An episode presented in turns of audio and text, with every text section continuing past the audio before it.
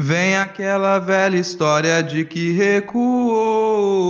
Ele olhou pra M, a M ignorou. Da facada ao coronga nada mudou. Até o fim segue o caô. Só tem Miguel e caô pra cloroquinada, tá ok?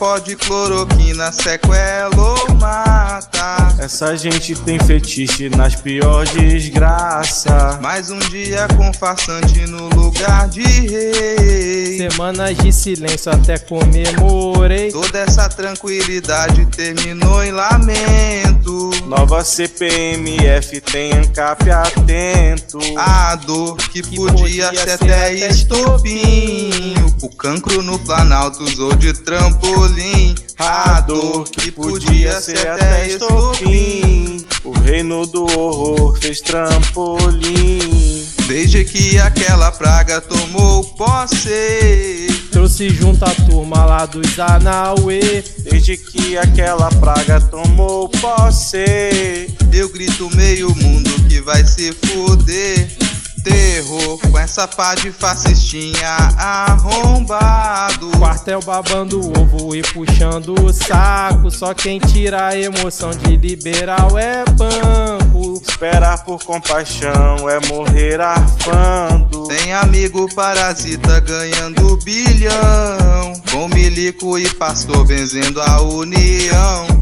A dor que, que podia, podia, ser até estopim. Cancro no Planalto usou de trampolim. A dor que podia ser até estopim. O reino do horror fez trampolim.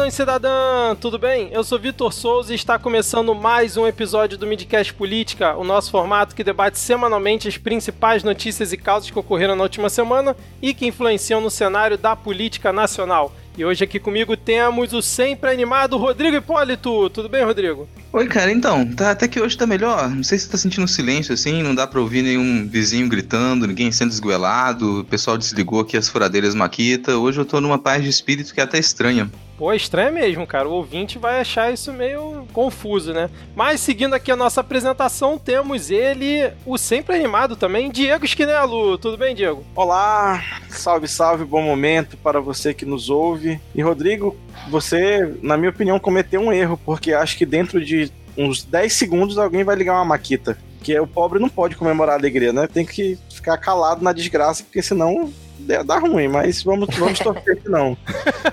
Ainda mais comemorar silêncio, né, cara? É uma coisa que Porra. não se pode fazer.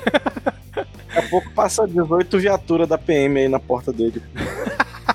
Bom, e fechando o nosso quarteto de hoje, nós temos a honra de receber ele, que é Ogan, antropólogo, fotógrafo e apresentador do podcast Benzina. Temos a honra de receber aqui no Midcast Orlando Calheiros. Seja muito bem-vindo. Um boa noite para quem é de boa noite, um bom dia para quem é de bom dia. Agradeço o convite e tamo junto, né? Maravilha, Orlando, que você não se arrependa até o final do episódio, apesar de já ter escutado a gente cantar aqui a paródia, né? Então. Assim, vai ficar pior? Espero cara, que não. A gente, a gente vai o falar sofrimento do governo Bolsonaro. A gente vai falar do governo Bolsonaro. Vai ficar pior. É, mas é que nem tortura. É, tem um momento que você começa a ficar curtido, né, cara? Assim, já tá. Sim, já são cara. dois anos acostumando, né, cara? Assim. exatamente, exatamente. Bom, como já é de praxe, vamos deixar que todo mundo alinhado na mesma timeline. Informar que estamos gravando diretamente do dia 28 de julho de 2020. Se você já faz parte dos 10 ouvintes, sabe como está funcionando a nossa dinâmica, mas se você está chegando hoje por aqui, nesse nosso formato nós dividimos o episódio em dois blocos temáticos e dependendo da semana, do fato relevante ou do convidado, podemos ter outros momentos por aqui também. Mas sem mais delongas, vamos iniciar o episódio com o nosso bloco de polêmicas, piadas e. E pega fogo, cabaré!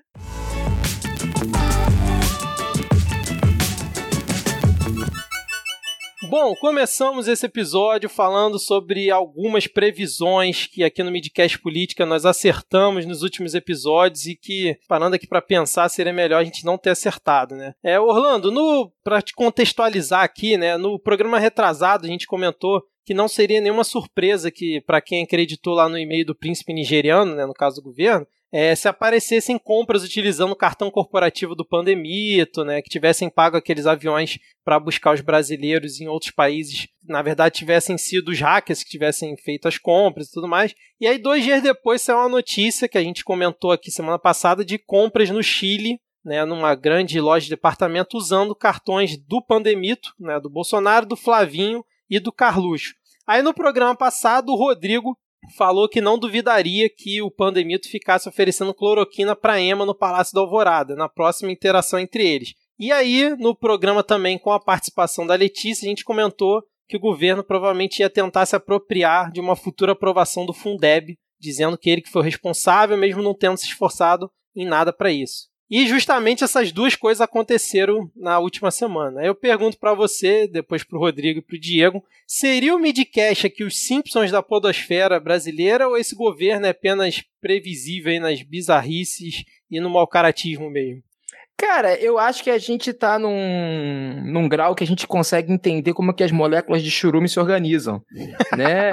Então, assim, é, é, já são dois anos, né? Então a gente já meio que já sabe qual vai ser o próximo movimento dele, né? Então, por exemplo, essa história do Fundeb meio que já estava desenhada, por exemplo, desde a parada do, do auxílio emergencial, né? Que virou o auxílio do Bolsonaro, né? E uhum. tá sendo re responsável pela recuperação da atração da popularidade do governo. Sei lá, assim, por exemplo, a coisa do... do, do, do a coisa da EMA é, é, é, é o nível de surrealismo, a coisa já foi pro, pro espaço, né?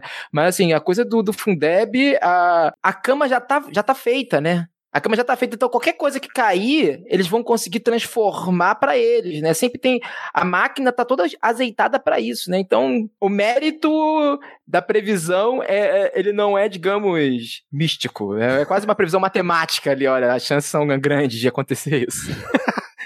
É estatístico, né? né? E a gente pode ainda fazer, de repente, uma, já que não tem previsão, a gente pode dar dica de coisas que, que as pessoas, talvez com um pouco mais de criatividade, coloquem em prática, né? A ideia de trocar a cloroquina do Bolsonaro por laxante ainda tá de pé. Ainda é uma possibilidade, né? Já que ele tá ali querendo engolir comprimido, né? Troca um comprimidinho, outro aqui, e a pessoa vai ficar no vaso durante um bom tempo.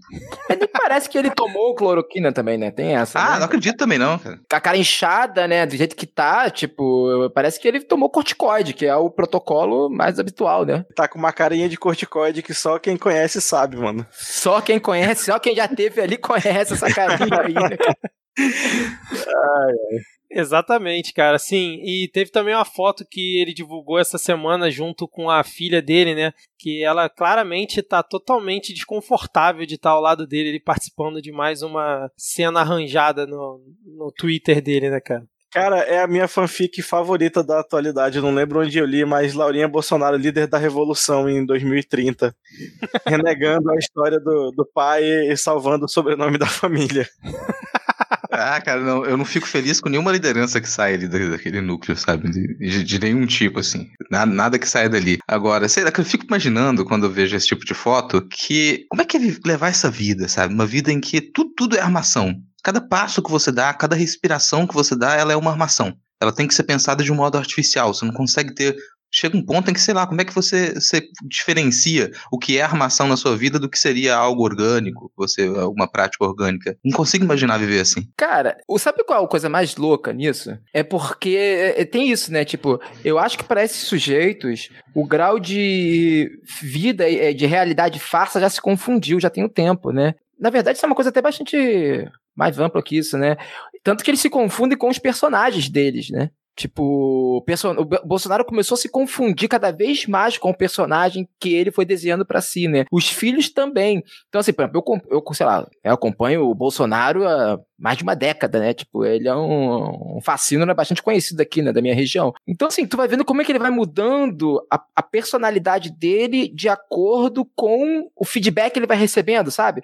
Então, por exemplo, quando ele começou a ganhar aquela, aquele espaço ali no como é naquele programa? CQC, né? Então, assim, aí ele começou a adotar uma coisa mais galhofeira, começou a diminuir um pouco o tom em alguma coisa. Um...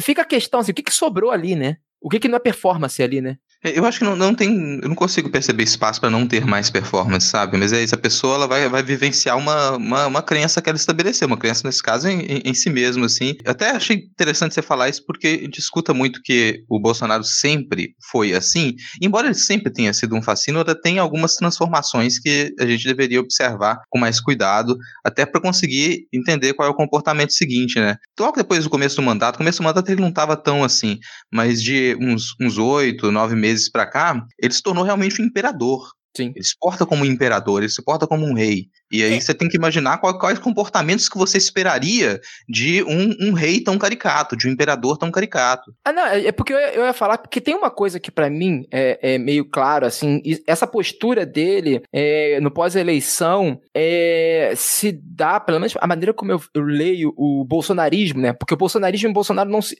eles se confundem em algum momento, mas não são exatamente sobreposições né, exatas, né? Porque o Bolsonaro, às vezes, ele escapa um pouco disso. E o bolsonarismo ele é mais lapidado, até porque tem uma ala, o olavismo ali no meio e tudo mais. Mas eu acho que essa postura dele meio de estilo imperador é uma tentativa de tentar emular para mim me parece ser o modelo de gestão dele, que é o modelo do fascismo italiano, né? Então, assim, você vê até a própria maneira como, como ele tenta, de certa maneira, ele tenta colonizar a coalizão que levou ele ao poder, né? Porque todo aquele, aquele golpe né, que ele tenta dar no PSL, a criação do partido, sabe? Essa maneira de estar, tá, agora como é que ele tá usando, né? Tipo, as redes para poder pressionar, né? Os, as bases dele, né? Isso me lembra uma, uma atualização da tática do do, do fascismo italiano. E aí tem tudo girando ao redor dele, né? Porque o Bolsonaro ele tenta de fato ser uma coisa que a gente não teve na, na democratização. E sei lá, acho que desde Vargas você não tem aqui no Brasil, né? Que é o movimento revolucionário, né? O bolsonarismo, ele, e o Bolsonaro se pensa como um movimento revolucionário. E, e ele acha que é um movimento revolucionário que tem como figura central um líder carismático, sabe? E assim, e tu vê que desde o começo, né, o grande embate da coalizão Bolsonaro, do que deu origem ao bolsonarismo é justamente isso, as pessoas não aceitando que ele vá assumir, né, que ele vai se tornar o grande, o centro, né, o grande código da, da dessa nova direita, né? Ele é só um, rosto, né? Ele só foi um ponto de, de sabe, um monte de, sei lá, de liberais, os ANCAPs, os militares, saca? A galera usou ele para chegar ao poder, só que cada, cada um desses setores, é aquilo que você tava falando ele é um fascínora, mas existem vários tons diferentes de fascínora, né? E como existem vários setores conservadores, vários setores de, de, de extrema-direita, cada um com seus interesses, muitas vezes conflitantes, todos esses caras estão formando, então, debaixo, estão debaixo do guarda-chuva do bolsonarismo, né? Então, como que você vai conciliar os interesses dos evangélicos, né, dos neopentecostais, dos, desses, tipo, sei lá, Malafaia da vida, com os interesses dos ultraliberais? Não, essas coisas não são imediatamente conciliáveis, né? E o Bolsonaro queria que isso tudo fosse conciliado na imagem do carisma dele, sabe? Você tem que me apoiar, sei lá o quê. Isso ficou muito evidente, por exemplo, nas falas do Olavo. Lembra quando o Olavo começou a falar, não, tem que acabar com essa coisa de militância nacionalista, militância conservadora, tem que ser uma militância bolsonarista? Uhum. Eu acho que é isso ali, né? Naquele momento eles estavam começando a tentar desenhar essa figura de um, de um imperador, de um líder,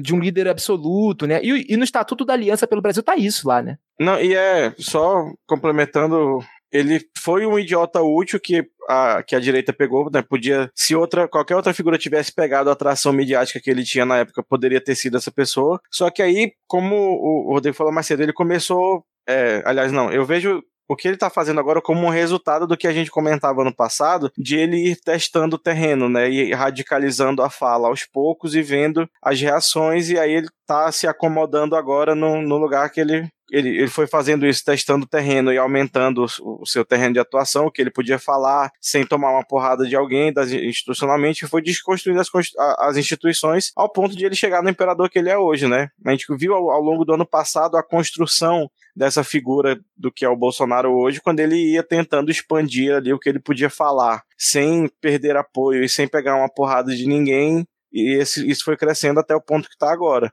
É, mas ele tá tipo agora o Imperador Cersei em Game of Thrones, né? Porque naquela própria cena que ele levanta lá a cloroquina imitando lá Rei Leão, você percebe que tem meia dúzia de gato pingado ali na, na alvorada, né? Sei lá, não tem mais aquelas manifestações que antes tinham a favor dele, então acho que a coisa meio que ou diminuiu ou arrefeceu, né? Acho que não dá pra gente ainda ter muita certeza, porque a gente até já comentou aqui as pesquisas que têm saído, mostrando que a popularidade dele está mantida ou crescer um pouco e assim é complicado você conseguir levar a sério as pesquisas que estão sendo feitas agora todas por telefone, mas assim, eu acho que ainda fica a dúvida, né? Se realmente ele está se consolidando como esse, essa imagem de um tentativa de imperador, ou se ele agora está emparedado pelo centrão, pelos milicos, seja lá por quem for, e tá só, só restou mesmo aquela galera malucada que sempre apoiou ele, né? Desde a época lá do CQC, do Super Pop.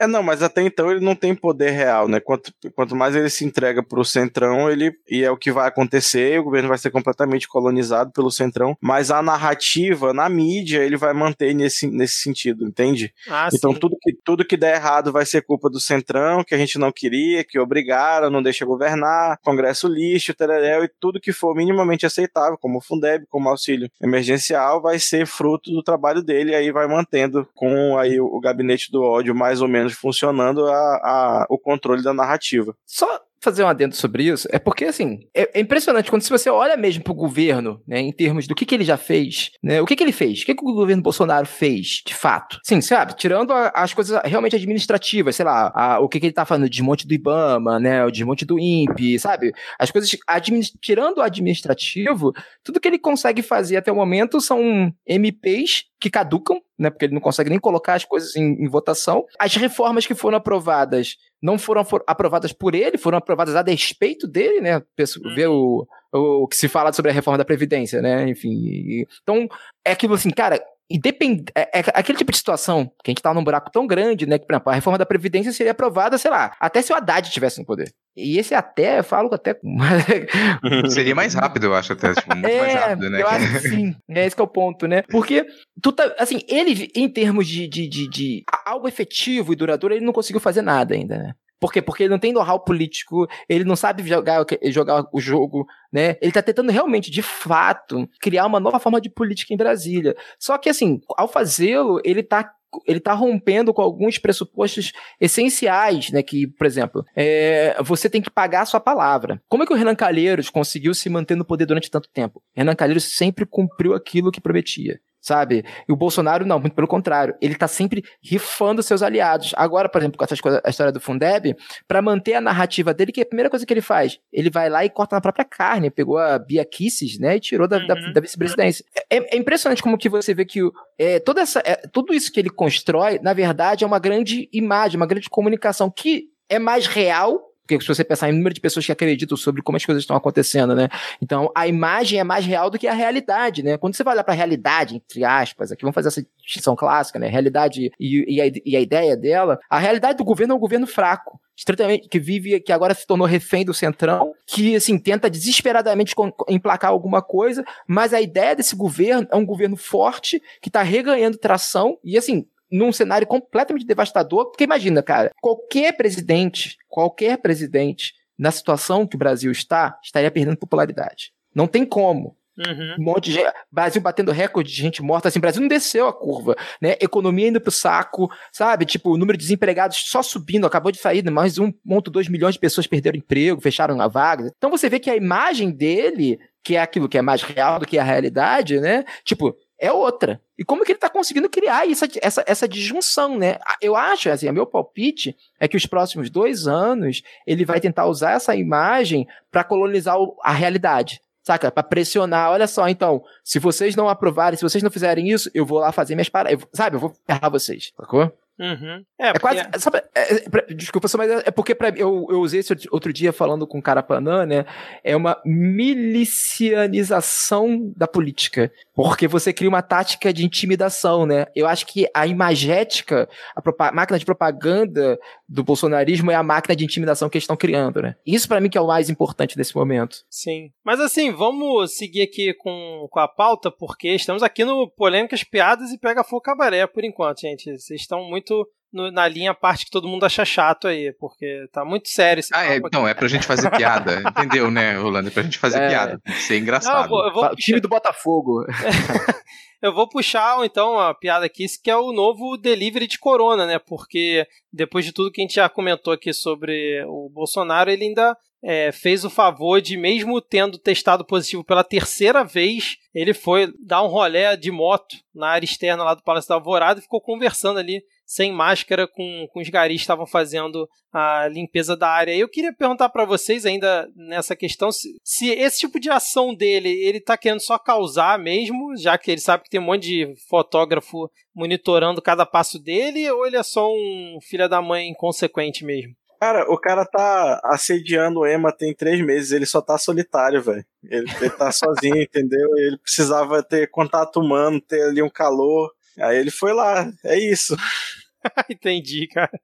Cara, é porque fungo precisa de outro ser vivo, né, pra sobreviver é, também. Exato, todo parasita, parasita precisa. Cara, mas assim, tem, tem uma coisa que eu, eu, eu, vivo falando, assim, que a gente às vezes se ferra, dá com a cara na, da cara na parede, porque a gente tenta dar alguma racionalidade, dar às ações de Bolsonaro um cálculo político, né? Quando, de fato, são ações de uma pessoa completamente inconsequente, né? Assim, rolam conversas, né, sobre fofocas palacianas, né, que diz que ele é uma pessoa, assim, totalmente paranoica com as coisas. Totalmente, assim, que ele realmente acredita nas paradas que ele fala. Saca? Assim, que as pessoas chegam para ele e falam assim: ah, cara, olha só, então, o dado é esse aqui, aconteceu tal coisa, você bloqueou. Cara, quem te pagou pra fazer isso? Sai daqui. Cara. Você é infiltrado. É tipo assim, o, o, a boataria que rola ali em Brasília sobre como são os bastidores do bolsonarismo ali, né? Cara, falam, falam de assessores que têm medo de dar notícias ruins para ele. Saca? Então, assim, porque o cara. Tanto, cara, quem foi que falou disso? Acho que foi alguém que saiu do governo e falou assim: ah, o Bolsonaro é uma parada, e de repente ele escuta. Tá escutando muito uma pessoa que chega de. que vem de, dos Estados Unidos, falando do Olavo, né? Cara, tipo assim, que era uma coisa bem bizarra, assim. Uhum. Quem foi? Acho que foi o Mandetta, não sei. Não, é, deve ter sido Mandetta. O, e é isso, cara. Tipo, tudo lá dentro funciona assim. Tem que levar em consideração que o cara é o cara é doidão, bicho. Que o cara faz isso mesmo. E assim, ele, e, e o fato de causar mesmo as coisas, né? Talvez para ele seja mais um deleite sádico do que um cálculo político de estar tá, assim aparecendo, sabe? Ele, ele, ele, tu vê que as táticas dele, os filhos dele nem tanto, os filhos dele eu, dá para ver que tem um cálculo ali, né? Tipo o Carluxo falando errado, aquelas coisas que o Carluxo faz e tal. Mas tipo assim, ele, tu vê que tem uma, um prazer, uma coisa sádica ali que assim, ele faz, ele vê o pessoal com raiva e ele continua fazendo. Quer ver um exemplo disso? Quando ele vai fazer umas piadas muito ruins, saca? Umas piadas machistas, idiotas, saca? Uhum. E aí ele, tu vê que ele não, ele é aquele famoso tiozão contando piada ruim. Ele tá rindo antes da piada. É, ele mesmo. Rindo assim. é, e ele tá ansioso para chegar no, no, punchline da piada, né? E aí ele ri daquilo, assim, e aí fala, e aí vem aquela. Aí o Clark ri e tal. Tu vê que ele realmente acha aquela situação divertida. Ele acha Sabe, tudo tem, divertido. Tem uma, tem uma, coisa, me lembro de um, um, aluno meu. No caso, o comparativo nem é muito justo, porque esse aluno nem era uma, uma má pessoa no fim das contas. Mas ele tinha uma coisa que era insuportável, cara, que é ele proferia opiniões absurdas para se divertir com a reação dos outros. Isso é muito ah, então, é, não era nem ah, aí, tipo, ele vivia a internet ele acreditava naquilo não. É, isso. E aí, cara, ele. Peraí, tô no meio de um monte de uma. Tô no meio de uma, uma, toda uma patota aqui numa reunião discutindo teoria feminista. E ele levanta a mão para falar uma coisa escrota e falar um nem todo homem é assim, só para poder ver a reação dos outros e, e, se divertir com aquilo. O que é óbvio, é sádico, porque você vai causar desconforto, você vai irritar as pessoas para você poder se divertir. Eu acho que tem muito nisso, disso no comportamento do Bolsonaro, assim, sabe? Ele sabe que aquelas atitudes, elas são desagradáveis para os outros, ele vai tomá-las de propósito e ele vai se divertir com a reação que tem aquilo. E isso para mim é diferente de quando ele realmente sente um ataque quando ele percebe que ele está em risco, que podem colocar ele em risco, que foi como aquele piti que ele deu. Ele estava, no, acho que no Japão, em algum lugar assim, ele pegou o vídeo e foi dar um piti. Para mim é diferente quando, quando ele encarna o chile quento e ele realmente fica puto alguma coisa, quando ele tá ali, sabe, fingindo que é, fazendo que é grosso e falando aquelas besteiras, já esperando aquele tipo de reação. E a gente responde da mesma, a gente responde sempre do mesmo jeito, cara. A gente responde sempre da mesma maneira, a gente continua ficando puto com algumas coisas que ele faz e causando diversão para ele. Eu detesto causar, causar prazer nesse tipo de pessoa. Cara, isso falou. Lembra, lembra quando ele falou do Moro e ele chegou assim: Ah, eu não consigo nada, cara, sei lá o quê, sabe? É, é uhum. é bem típico, né? Tu tem umas reações dele que tu tá vendo. É que, é que nem lá na frente do cala a boca, cara, cala a boca. Tu vê que ele realmente ali ele tá perdendo a linha. Tu vê que ele é uma pessoa descontrolada nesses pontos, né? E aí quer ver um outro exemplo de uma pessoa, de quanto ele é incontrolável também, nesse sentido de ser sádico, ou às vezes você planejar uma coisa e fazer outra? Lembra, ainda no episódio do Moro, daquela aquela coletiva que ele faz, aquele discurso maravilhoso dele, cara, de ele falando de, sei lá, de taxímetro, da, é, da, da piscina, sabe? Tipo, é, eu me encontrei no aeroporto dele. e ele me ignorou. E... ali tinha um texto aprovado, não sei se você sabe disso, uhum. tinha um texto pré-aprovado, que não tinha nada daquilo, que era o que ele leu no final, saca? Mas é toda aquela defesa inicial era um negócio assim, pra ser super curto, tinha sido planejado pra ser super curto, ó, 10, 15 minutos a gente resolve isso, porque, né, é aquele tipo de situação que nem banho frio, né? Tem que entrar e sair rápido. Não, o cara ficou lá falando de taxímetro, de piscina, de Moro que ignorou ele, que ele era um coitado, de repente ele ganhou, e sei lá o quê, e que Marielle, sabe? Tipo, é isso, o cara, o cara ele tem um freestyle sádico né? E descontrolado. Ele fica nesses humores. E às vezes a gente fica tentando assim, caraca, cara, tipo, tem um cálculo político aqui. Então, tem uma doideira aí, tem uma doideira. E acho que a doideira faz parte do processo, né? Por isso que é tão difícil capturar ele, né? É, exatamente. É sempre uma incógnita, né? A ação que ele tá tomando. E aí, tipo, ainda nesse ponto, depois que ele teve esse registro, ele informou aí no último sábado que o teste PCR dele tinha dado negativo. E aí a foto que ele divulga, né, para mim mais uma daquelas armadas, ó, onde ele tá numa mesa de café da manhã ali toda bagunçada e segurando a caixa de hidroxicloroquina. Mas o que eu achei mais interessante, cara, que pessoa que toma um café da manhã com uma mesa virada pra parede, cara. Eu nunca vi isso. É só, só nessas ah, fotos cara, armadas. Isso aí é da família. Ah, não, Você é, vai lembrar da, da, da, cortina sem janela lá da foto do Carlos. a arma em cima da mesa, cortina sem janela. O Carluxo trabalhando, trabalhando do lado, da, do lado do atendido, né? Lembra disso, do gabinete? Ah, sim, ele, eu lembro. Ele tava do lado do atendido, sacou? Assim, trabalhando demais aqui, ele tirou a foto do lado do atendido.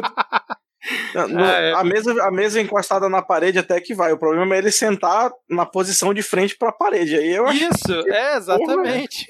exatamente, cara. Bom, vamos seguir aqui, porque agora é, vamos falar sobre a milico meritocracia, né? A gente já comentou diversas vezes aqui sobre a quantidade absurda de milico né, em cargo do governo Bolsonaro. E a gente começa a presenciar agora de forma mais escancarada essa meritocracia e verde-oliva. Afinal, se meu pai é militar e tá dentro do governo e consegue um cargo público para mim, é porque eu mereci, né? O que, que, vocês acham? Puro suco de Brasil, né? Isso é o puro suco Brasil, né? Isso é o puro suco do que foi a ditadura militar no Brasil, né, cara? Hum. E assim, é aquilo, mais uma vez. Ditadura militar também é um caso clássico disso, né? De um governo que, por outros métodos, mas conseguiu também fazer essa, essa dissonância, é essa dissonância entre a sua realidade de atuação e sua idealização dela, a sua idealização, né? Exatamente. Quando você vai ver, por exemplo, a história dos cartórios no Brasil, a maneira como, por exemplo, várias cidades. Um exemplo disso, você tem uma cidade ah, no Pará que se chama Curionópolis, né?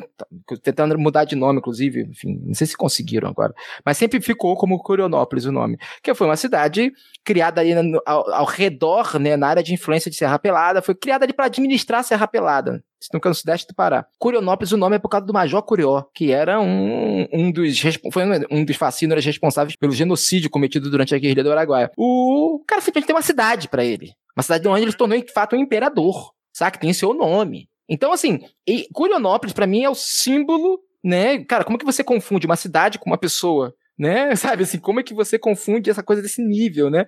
E aí, cara, tipo, e, e ele tinha toda uma questão de gestão da população ali, sabe? Coisa bem, bem ditatorial. Isso é o puro suco de, de Brasil, né? Do que foi a, a, a gestão e administração do, do, Exército Brasileiro, das Forças Armadas. O Bolsonaro só tá emulando isso, né? Zero novidade, né, cara? Zero novidade. Será tem uma coisa que eu fico. A galera fica muito surpresa com os militares aceitarem é, embarcar em algumas coisas. O exemplo do, do, Ministério da Saúde, assim, que foi pulando o ministro da Saúde, foi pulando o ministro da Saúde, ao, ao, meu entender, muito menos pelos escrúpulos que o Mandetta ou o Tais teria, mas porque eles não suportaram trabalhar com o Bolsonaro. Eles não suportaram não ter um pingo de lua, não poder finalizar uma frase, usar sujeito, predicado, objeto, não conseguiram suportar isso muito tempo.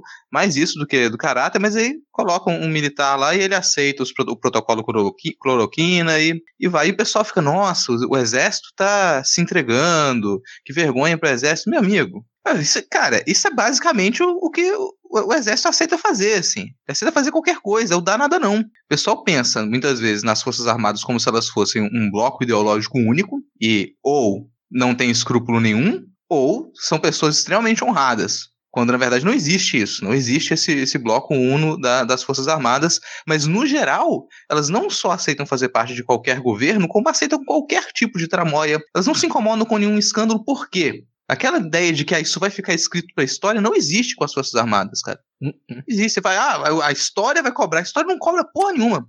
A história não, não só não cobra, como ela deixa passar. E eles sabem disso. Então eles não têm problema de se envolver com esse governo, não tem problema de assinar o protocolo Cloroquina, não tem problema nenhum com isso, porque eles sabem que, foda-se, daqui a 5, 10, 20 anos, isso vai continuar a não existir. É, tanto não, a história não cobra que tá aí o Bolsonaro para provar isso, né, cara? Presidente cheio de milico em volta. Você, quando você pega um agrupamento social, vamos chamar assim, que se vangloria de ter matado, sei lá, 30% da população do Paraguai amando da Inglaterra e acha que isso é bonito e fica se vangloriando e lambendo o próprio pau por conta disso que matou aí por baixo 8 mil indígenas e, e, vem falar de movimento, revolução e o caralho que seja, se esperar qualquer coisa de boa vida desse pessoal é, é de uma ingenuidade assim, muito bonitinha. A gente até comentou isso no episódio passado, né? Que tem gente achando que os militares entraram no governo para tentar mostrar é, a forma técnica de gestão deles e para tentar apagar a imagem negativa da ditadura. Tá de sacanagem, né, cara?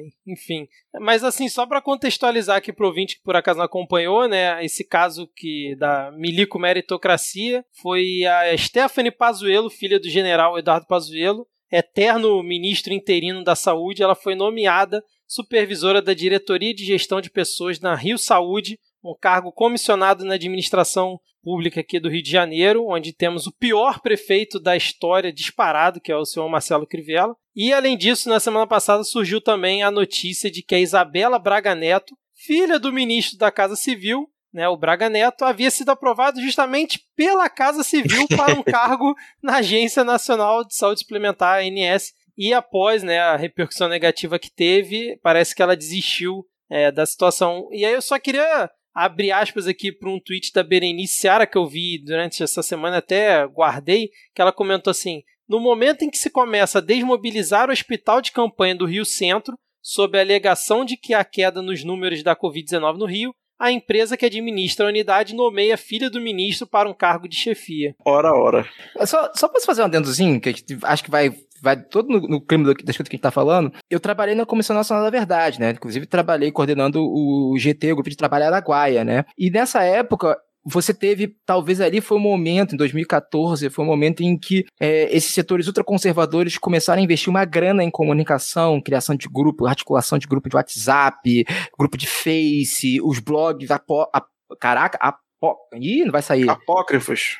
Isso. É, a língua, minha língua mal resolvida, minha língua presa mal resolvida não está funcionando hoje. Eles começaram a investir para constituir uma rede de comunicação justamente para impedir, porque isso é deliberado, isso é deliberado, eu assim, digo com propriedade, justamente para impedir de que a imagem do exército brasileiro fosse destruída pela Comissão Nacional da Verdade né, o, porque eles achavam que a destruição né, desse bastião nacional que é o exército seria o primeiro passo para se implementar o comunismo no Brasil. Você, te, você desmoralizar o exército brasileiro. E isso como se funcionou. ajuda. Não, não, cara, esse que é o problema, né? Tipo, é, isso aí foi a, foram essas redes pelas quais o bolsonarismo se espalhou, né? Essa, essa que tava tudo prontinho, aí quando eles começaram ali. Porque é justamente por conta disso que Bolsonaro, dois anos depois, vai poder falar, fazer uma saudação ao Ustra, né, durante a votação de impeachment. Aquela sauda saudação ao Ustra, ela não foi um ato maluco, saca? Ah, você é escroto, sádico. Teve isso, mas já existia todo um contexto anterior de readequação da imagem do Ustra. Né? Porque era isso, você consegue readequar a imagem do Ustra, você consegue qualquer coisa, bicho. Saca? Assim, é isso. Você fala que o diabo é marinheiro. Sacou? O diabo é Sim. é legal, sabe? E foi isso, né? Muito doido, assim. Todo, como esse processo tá todo interligado, né, cara? Tipo, essa história de história cobra, sei lá o que é. Tanto cobra que os caras chegaram e conseguem se mobilizar para que ela não cobre, né? Pra que ela não faça nada. E é isso. Pra mim, seria, inclusive, esse foi o momento em que a gente perdeu, assim. A gente. Esse, no momento em que o Bolsonaro exalta o Ustra no Congresso, a gente perdeu. E aí dali para frente a gente tem que lidar a partir da derrota, sabe? Somos derrotados ali naquele momento e por isso que eu não consigo me surpreender todas as vezes que as pessoas falam, pô, agora, nossa, não tem mais limite, olha o que foi feito. Mas não, cara, ali a gente ultrapassou qualquer outro limite, não tem mais, sabe? A gente sabe... já, já estava na derrota. Depois disso, qualquer coisa que vier, já era, não tem mais surpresa. É, é, isso, isso foi muito amortecido. O pessoal ali em 2016 ficou, já estava muito em negação do que estava acontecendo, né? E, a, e, tanto que existia toda uma crença muito difundida de que, cara, era só uma questão de tempo até o PT voltar ao poder, né? Em 2018 aconteceria naturalmente a retomada do poder pelo PT, sei lá o que, papapá. E a gente sabe o que aconteceu, né? É, é, é isso, né? Que você falou. Cara, Bolsonaro só consegue falar aquilo porque já existia toda uma rede de comunicação por trás dele, né? Que começou a se consolidar em 2014 com injeção de dinheiro com injeção de dinheiro, de empresário, de, de, clubes ligados a intervencionistas e coisas do tipo. E aí depois esses caras, né, consolidam a coisa do Ustra, o Bolsonaro exalta o Ustra, dois anos depois o Bolsonaro tá eleito. Essas coisas não são coincidência, né, cara? Exatamente, exatamente. E, assim, falando em coincidências, figuras repugnantes como Curió e Ustra, vamos falar sobre mais uma aqui que a gente tem evitado comentar depois que ele saiu do governo e fugiu do país, que é o Abrão, né? Porque hoje saiu uma reportagem no Jornal Globo confirmando que todo mundo já imaginava, né? O Ministério das Relações Exteriores pediu que a Embaixada dos Estados Unidos concedesse um visto urgente para que o então já ex-ministro da Educação entrasse no país. E para isso, né, o Ministério utilizou aí dados de um documento diplomático ao qual o Weintraub já não tinha mais acesso. E o Itamaraty disse que se trata de um procedimento habitual e, como sempre, quando o cala perto, o Weintraub fica quieto, né? Aí eu queria saber de vocês se o For Chanceler já pode botar aí no LinkedIn dele a expertise em fuga de investigado pela justiça, né? Porque depois dessa. Eu já falei que eu me recuso a comentar coisas do, do Weintraub aqui, bicho. Porque, ó, já falei o nome dele agora, eu tô com ânsia de vômito de novo. Vou acender cigarro pra ver se melhora. Eu, acho que a gente, eu não sei porque eu não cortei isso da pauta. O sujeito ele já não está no país. Eu estou muito feliz dele não estar. Eu já vou repetir. Eu quero que ele seja pego, eu quero que ele sofra o que ele tem que sofrer sem precisar voltar ao país. Quanto mais distante de mim tiver esse tipo de criatura, melhor. Tipo, ele vai dar uma volta porra, na Flórida e, e pisa em cima de um alligator, saca? Agora, porra, o Trump tá mandando polícia secreta lá, sem identificação, pra tacar spray de pimenta na cara dos próprios cidadãos e não tem coragem de pegar um imigrante ilegal, cara. O ICE já trabalhou melhor, viu? Perdão, um imigrante irregular, não existe imigrante ilegal. É, ninguém é ilegal. É. Nenhuma pessoa é ilegal. Tem gente que é muito chata, tipo ele. Mais algum comentário aí sobre o Abrão ou fecha só por aqui mesmo? Já, já Pô, tá só, dese... só, vou desejar que ele tenha uma caganeira. Sei lá.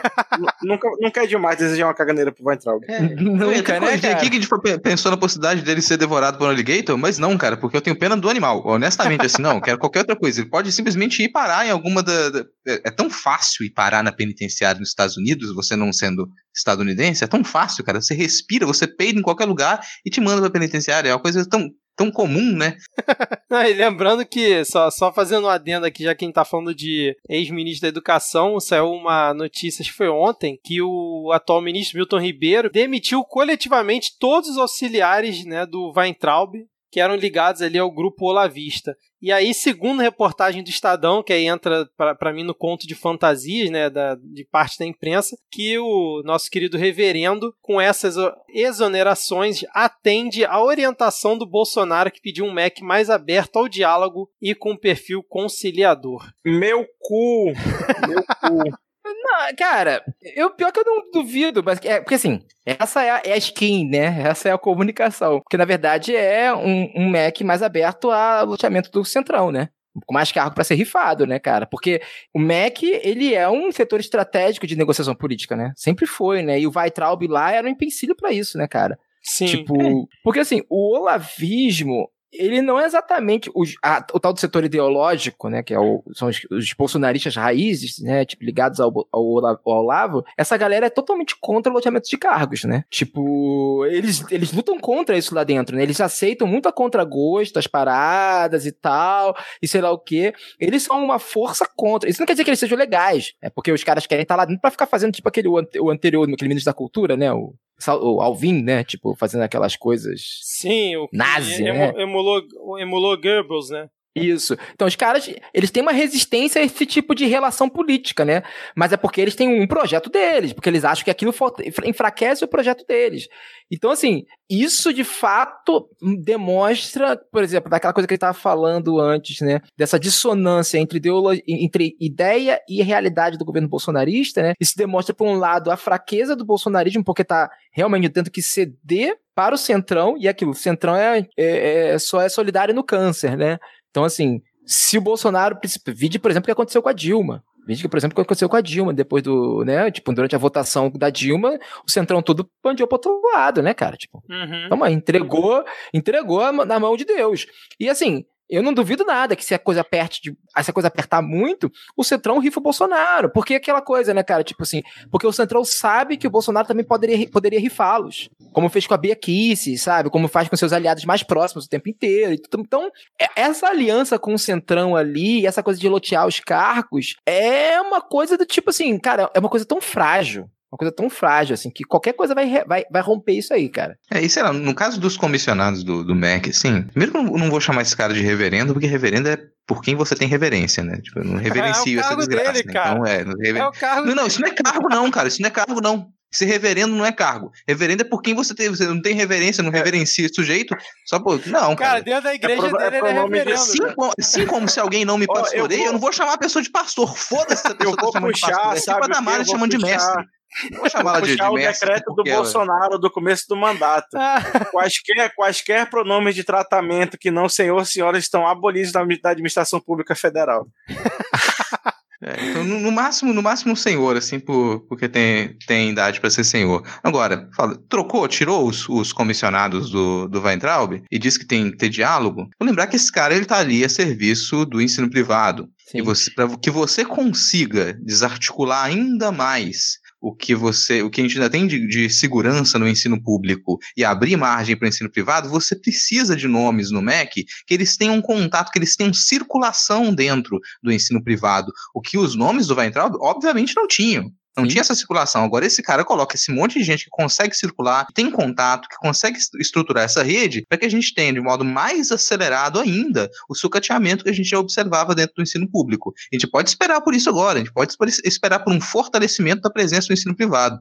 Só um último comentário aqui para a gente fechar o bloco, e acho que vai de encontro com tudo que a gente falou aqui, uma atitude do Bolsonaro, né, que foi retirar ela como vice-líder do governo, né, na, logo no dia seguinte, depois aí da votação do Fundeb, via Diário Oficial da União, mas ele mesmo não comentou nada nas redes e tal, ficou quietinho, tipo, a imprensa que vai lá verifica e divulga. Só que aí, no final de semana, acho que foi na, no sábado, sei lá, ele foi na, na casa dela e aí postou uma foto, quer dizer, a Bia Kiss, né, postou uma foto dele visitando ela na casa dela. E aí vai, acho que bem de encontro, né, com o que o Orlando comentou, de tipo, na prática age de uma forma, né, que é retirar ela da vice-liderança porque queimou o filme aí pro governo, vamos dizer assim, mas pra galera fã dele, né, pros apoiadores, seguidores dele, ele faz um ato que na comunicação fica bacana, né, que eles continuam unidos, amigos e por aí vai, né.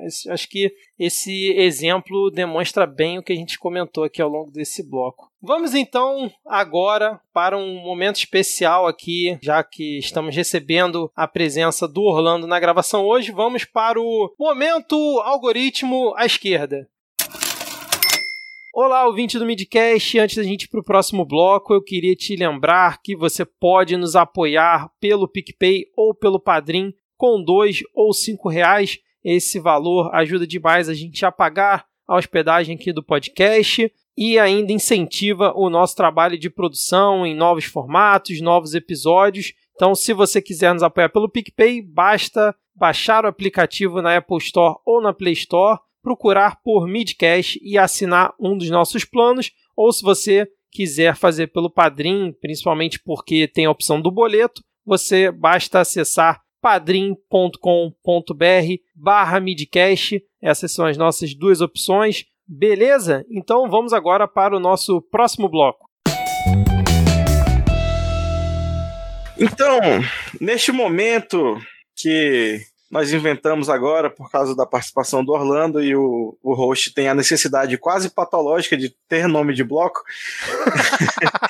nós vamos falar aqui de alguns casos insólitos da, da, da vida brasileira. Primeiro, a gente tem ali o maior acidente nuclear, né, fonte de radiação ionizante desde Chernobyl que foi a live aí com o Lacombe, com o Alexandre Garcia e Nossa. com o Caio Coppola. Que Caio Miranda, né? Caio Miranda. Na... Não sei, cara, eu tô. O meu Geiger Counter tá aqui. Eu tô me, só tô me segurando para não derreter em radiação aqui. Não sei, ele ainda tá na Globo, esse Lacombe, ou já saiu? Já saiu. Ele tava saiu, na RTV. É. Não, não, ah, ele então... já saiu. Ele tava na Band, foi demitido ah. depois que montou esse canal aí e fez essa live. Enfim, mais um cara que encheu o cu de dinheiro na Globo e depois resolveu que não era comunista que foi estrear aí seu canal no YouTube na, no dia 16 último e fez teve aí uma live com a participação da nata do Chorume, daquela parte que você, se você tocar você vira um mutante, que é o Alexandre Garcia e o Caio Coppola. E aí nós queremos comentários do excelentíssimo nosso convidado Orlando Calheiros, por favor, senhor. Cara, então, deu ruim, né? O comentário deu ruim. Porque, assim, é, é, é, impressionante, né? Porque isso é uma coisa que eu insisto muito, né? Porque o, o, o, o Lacombe. Cara, quando ele saiu ali, se for bem, da Band, eu tinha confundido com a Rede TV, né? Aquelas emissoras que ninguém assiste.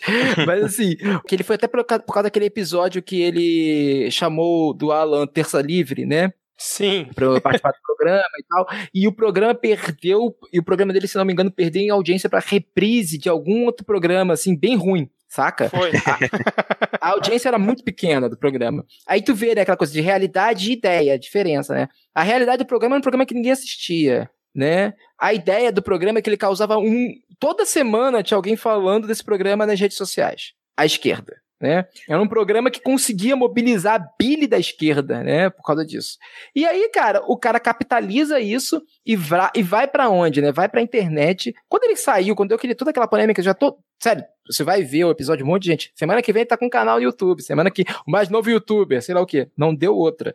E ele estreia um canal que já nasce imenso né? Tipo assim, acho que em um dia, dois, já tinha mais. Acho que talvez era um dos, cana é um dos canais políticos com o maior número de seguidores, né? E ainda que você coloque, ah, mas eu tenho um monte de bots seguindo, tem um monte de conta falsa, sei lá o quê. Não, cara, foi um canal que contou não apenas com toda essa toda essa polêmica vinda das esquerdas, né? Que é aquilo, né? O nosso engajamento raivoso faz publicidade de graça para os caras, mas também teve um engajamento positivo vindo das direitas, né? Então, assim, cara, Malafaia recomendou o programa. O cara vai lá e cria um canal imenso da noite pro dia.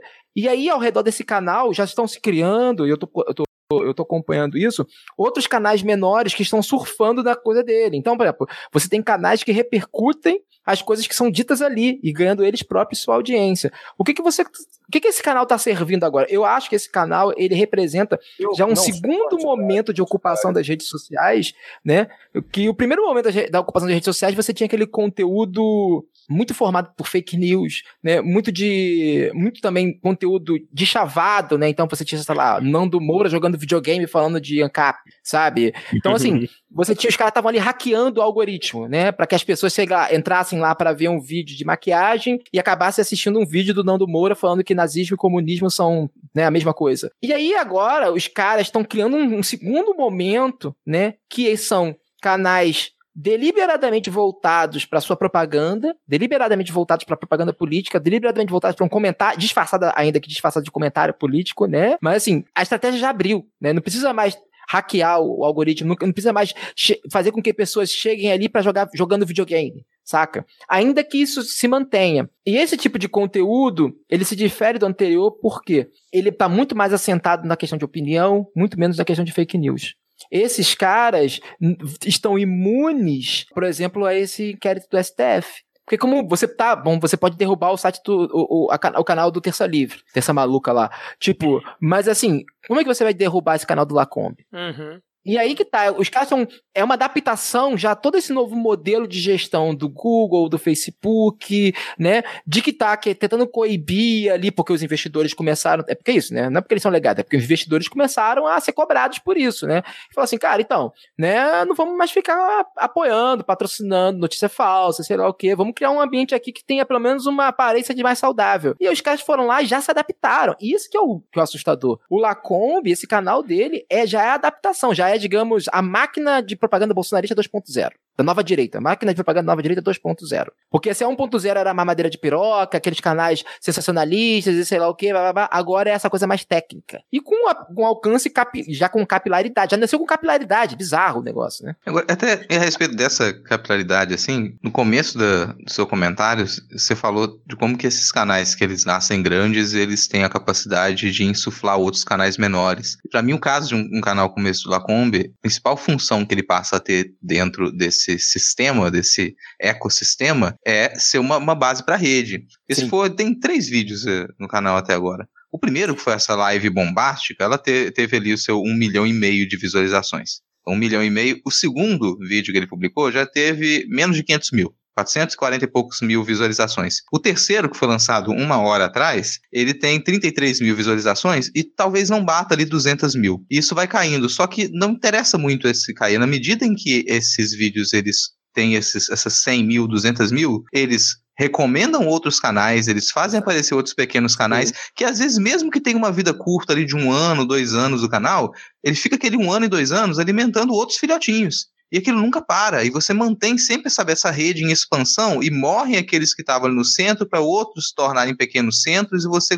e esse, esse, esse, ecossistema ele continua a funcionar, ele continua a crescer. Esse canal do Lacombe, imagino que daqui a um ano ou dois anos ele não tenha mais tanto acesso como ele teria agora. E se contar que 200 mil visualizações para um canal que nasceu desse tamanho, já não seria tanta coisa. Nos padrões de grandes canais do YouTube, isso não é tanta coisa assim. Só que o que está em volta dele, sabe? Para onde se expandem? Cada cada um desses, desses 200 mil, ele vai terminar em outros canais que podem ter também ali os seus 100 mil, seus 50 mil, e isso cresce de uma maneira incontrolável. Então, isso é um ponto importantíssimo. Porque, assim, é esse que é uma questão fundamental, né? Os caras trabalham, toda essa máquina ela trabalha em termos de ecossistema, né? Então, assim, e tem, tem umas coisas que a gente tem que sempre lembrar. É, é complicado isso, né? Porque, assim, Pra gente que tá de fora, que não sabe como é que tá, o que, o que tá rolando lá dentro, né? Porque a métrica mais importante do YouTube não é a quantidade de views. Isso é, a gente acha isso, é a quantidade de horas assistidas. Sei lá, você pode ter um vídeo com um milhão de views que, ter menos, que vai ter menos capilaridade que um vídeo que tem lá 100 mil views. Porque, digamos que todo que esse vídeo com 100 mil views, as pessoas assistiram ele inteiro. E o vídeo que teve um milhão de views, imagina que essa live bombástica, teve um monte de gente que foi lá, sei lá, de esquerda, que foi lá com raiva ver o vídeo, saca? Então, assim, tem uma coisa que a gente não tem acesso. Né? Esse é um, é um, outro ponto. Então a gente não sabe como é que tá esse, esse engajamento dos caras, assim, em termos de horas assistidas e coisas do tipo, porque isso também. Isso também. Enfim, a gente tá falando aqui do algoritmo, como que ele vai ficar no posicionamento do algoritmo e tal. Mas o ponto essencial é que ao redor justamente se forma todo esse ecossistema né, de sites menores, e aí o indivíduo que entra ali para dar um play no, no, coisa dele vai ficar assistindo outras coisas e se radicalizando, né? Porque tem uma coisa, tem um, um podcast que eu, eu recomendo muito, que é aquele Rabbit Hole, né? Que foi o pessoal do New York Times que fez. Felizmente só tem em inglês, né? Se o pessoal soubesse falar inglês, é muito bom escutar. Que ele vai mostrar justamente como um sujeito. É, é, a história de um sujeito que se. História real, de um sujeito que se radicaliza à direita é, pelo YouTube, depois se desradicaliza, né? Ou se radicaliza à esquerda pelo YouTube também. E uma coisa que era muito louca, que uma hora que ele chega e fala assim, cara, as coisas pareciam ali meio. meio estranhas no começo, mas assim. Sei lá, tinham tantos vídeos falando daquilo que você começa a acreditar. Então, assim, muito mais importante do que o, o, você ter um vídeo do Lacombe dizendo que, sei lá, se, sei lá, o Flávio Dino vencer em 2022, o Brasil vai ser, vai passar fome. Muito mais importante é você ter 100 canais dizendo isso. Saca? Porque o poder de convencimento é muito maior. E aí que tem o ponto, que vem, que vem a questão.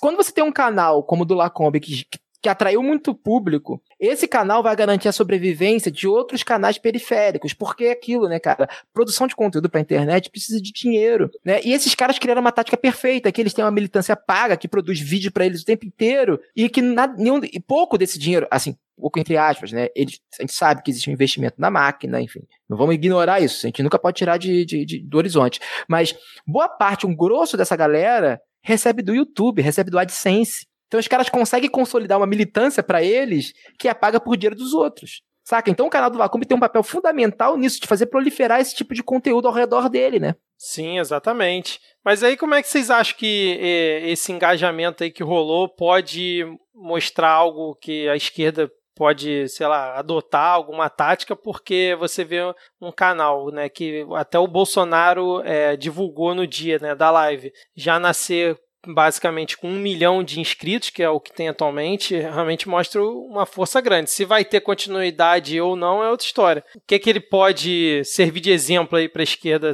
conseguir um engajamento parecido ou algo nesse sentido? Cara, eu acho que a esquerda não, não tem capacidade de fazer isso nesse momento, não. Não tem. Assim, eu acho que nesse momento, eu, eu adoro adotar a tática da, da ideia de guerrilha virtual, né? Assim, de guerrilha, né? Porque a guerrilha é uma coisa que emerge quando você se depara com uma força que é com algum tipo de instituição que é mais forte que você, né? Nesse momento, eu acho que o que as esquerdas podem fazer, deveriam estar fazendo, né? Talvez. Eu sei que existem é, ações individuais, ações até de grupos, mas todas elas têm um alcance limitado, porque é isso, a gente fica patinando na constituição né, de, de um ecossistema, né? Assim, querendo ou não, sei lá, quem está conseguindo fazer isso são os youtubers marxistas, né? Mas ainda assim, numa escala muito, muito pequena. Né? Então, assim, porque eles estão, eles ficam se autorreferenciando, chamando uns aos outros, né? Tipo, fazendo live com os outros. Então, eles vão criando um ecossistema ali que as pessoas conseguem assistir vários pro programas ao mesmo tempo tudo mais. Mas ainda assim é uma atitude muito, sabe, isolada.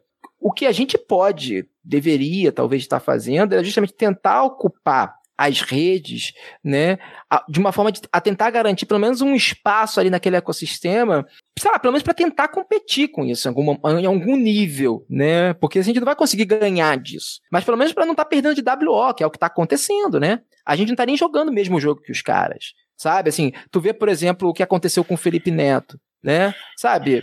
Esse tipo de tática, é, eu vi uma, uns entendimentos, pessoal, ah, isso quer dizer que eles estão desesperados. Não, cara, isso é, isso é um salamaleque de poder, né? Os caras podem fazer isso, né? A quantidade de vídeos que os caras conseguem produzir e subir, sabe? Imagina, eles estão subindo isso no Facebook, imagina como é que, o que tá rolando no WhatsApp. Sabe, eu vejo isso nos grupos que eu, nos grupos que eu acompanho, que eu monitoro, né, cara? Tipo, nesses grupos de ultradireita. Cara, o negócio às vezes é, é absurdo. E, e, assim, é absurdo e tão diverso. Vídeo que vem, sei lá, de Santarém, vídeo que vem de Minas, vídeo que vem aqui do Rio, vídeo que vem. Saca? Que tu vê assim, cara, o negócio tá espalhado de tal maneira, assim, e a gente não consegue criar algo nesse tipo, né? Porque são esses vídeos que estão circulando nos grupos de bairro, são esses vídeos que estão circulando, sabe, na igreja, são esses vídeos que estão circulando pra galera. Não é o vídeo da Sabrina explicando o que é fascismo. Então, assim, uhum. como é que a gente consegue ocupar esses espaços, né? Porque aquilo, uma coisa que eu sempre insisto, por que eu acho que toda essa questão do STF com fake news tem um alcance muito mais limitado do que as pessoas imaginam que tenha? Porque, cara, fake news, a gente vai ficar vivendo disso, né? De perseguir, de fact-checking, sabe? É, isso só consegue, só consegue existir na ausência de comunicação, né? Os caras só conseguem acreditar que a esquerda come criança porque não tem esquerda ali, sabe? Não tem um exemplo ali, mesmo que tenha, mas aquela mensagem não consegue chegar na pessoa, né? A gente não tem, digamos, nesse momento, uma articulação estratégica capaz de fazer frente a, esse, a essa máquina. Porque também, óbvio, porque exige dinheiro, exige pessoas influentes apostando na gente, né? Isso não tem. Você tem. O que, que você tem, exemplo? As esquerdas apostando em táticas bastante ultrapassadas de comunicação, né? A galera pensando em, ah, cara, falar na televisão, sabe? A galera tá nessa ainda, saca? Não, vamos disputar espaço na televisão. Cara, a Globo nunca vai te dar esse espaço, né? Tipo, a Globo News nunca vai te dar esse espaço, sabe? A galera, assim, você, as figuras realmente influentes da esquerda, deveriam estar usando a influência dela para tentar consolidar minimamente o ecossistema. Não estão fazendo isso. Tipo, os partidos que deveriam ter dinheiro para apostar nesse tipo de difusão também não estão fazendo. Tem algumas ONGs que têm dinheiro, a gente sabe que tem ONGs que têm dinheiro, que são comprometidas com alguma discussão progressista, né? Não estão fazendo isso também, estão apostando em outras coisas. Então, assim, essa é uma. E, e ONGs, ONGs internacionais também não estão fazendo isso, né? Tipo, sei lá, você poderia ter todo o investimento do PNUD em cima disso Saca? Assim, eu tô falando de esfera institucional, porque a coisa se, se, se, tornou de tal maneira tão problemática, e não só no Brasil, mas no mundo inteiro, de que você deveria estar nesse momento pensando um esforço conjunto nos mesmos moldes do que aconteceu na derrocada do, do fascismo ali, né? Meados da década de 40 e 50, né? Quando a Unicef, a Unesco se mobilizou, criou diversas instâncias de debate, sei lá o que, para combater o fascismo, criou um programa de educação, palestras e coisas do tipo. A gente não tem isso. É, esse é o ponto, né? A gente precisa de uma mobilização ampla que envolva desde o militante virtual aprender a não ficar dando palco para esse tipo de coisa. Olha que absurdo que esse cara fez hoje, saca? Até, sei lá, órgão internacional tá investindo em mecanismos para tornar o ambiente das redes mais saudável. É uma, por isso que eu falo uma coisa, uma coisa ampla, né? E a gente não tem nenhum desenho disso, né? A gente tem iniciativas individuais que estão o tempo todo atingindo seus limites, seja por falta de recursos humanos, seja por falta de recursos financeiros, seja falta de recursos de know-how sobre como as coisas funcionam, né? Porque você tem muita gente tentando apostar em, em ocupar as redes, as redes mas não fazem ideia de como o algoritmo funciona, sabe? Esse tipo de coisa. Isso é um debate que a gente não está fazendo ainda em, em, ampla, em larga escala, né? Sei lá, eu vou, vou falar uma coisa aqui que pode ser até meio. Eu não estou muito certo disso. Pode ter um, uns erros nessa analogia, porque toda analogia ela tende a, a dar merda, né? Mas eu fico ah, pensando em. É, eu fico pensando na um 7x1, assim. É, é isso. Porque você tá ali, cara. Primeiro a gente não aceitou que a gente perdeu ainda. Isso é um problema de não aceitar que perdeu, isso já tira muito da possibilidade da gente conseguir fazer alguma coisa. Mas vamos lá, aceitamos que, que, que o, o, jogo está perdido. Aí, se você continua naquele jogo, você estava ali no primeiro tempo do, do 7 a 1 Se você já aceitou que perdeu, cara, você continuar naquele jogo, você vai perder demais. E você vai só ser humilhado. Aí você tem alternativas. Você pode quebrar perna, as pernas do adversário, e ele não vai continuar ganhando de você de lavada, aquele jogo vai parar ali, que você quebrou. Mas quando você não tem força para fazer isso, que acho que é esse o caso, você pode não jogar aquele jogo. Você pode sair de campo daquele jogo, e é isso que eu acho que o, e, youtubers marxistas, por exemplo, eles têm feito. Eles falam, eu não vou jogar esse jogo aqui, que é o que os grandes players da, das esquerdas, como grandes partidos e sindicatos, eles não têm feito. Eles têm continuado naquele jogo, e esse jogo a gente já perdeu, a gente vai continuar a perder esse jogo. A gente deveria sair de campo. Sabe? Não joga esse jogo porque ele já tá, ele já, já ferrou. Se a gente abandonar o campo, ah, mas nossa, cara, que humilhante abandonar o campo, amigo. Ou você abandona o campo e você vai jogar outro jogo, ou você vai continuar levando gol aqui. Você vai continuar até que que apita e você tá, se ferrou completamente pro resto da, da, da, sua trajetória, assim. Agora, esse que é o que eu acho que o Orlando tá falando também, a gente não tem esse, esse tipo de esforço de jogar outro jogo que a gente encontra em escala muito pequena em youtubers marxistas e a gente não encontra em grandes partidos e em grandes sindicatos. E é o que a gente às vezes chama de um extremo legalismo. Você continua a acreditar que jogando dentro daquela legalidade você vai conseguir algum resultado. Quer, quer ver um exemplo? Uma coisa bem interessante disso? É, o efeito. É, eu fico tentando imaginar qual efeito o perfil do fiscal do IBAMA está tendo dentro da, do sindicato ali, né? Da, da, da, da, classe organizada, né? De fiscais do IBAMA, enfim, é, de trabalhadores do IBAMA.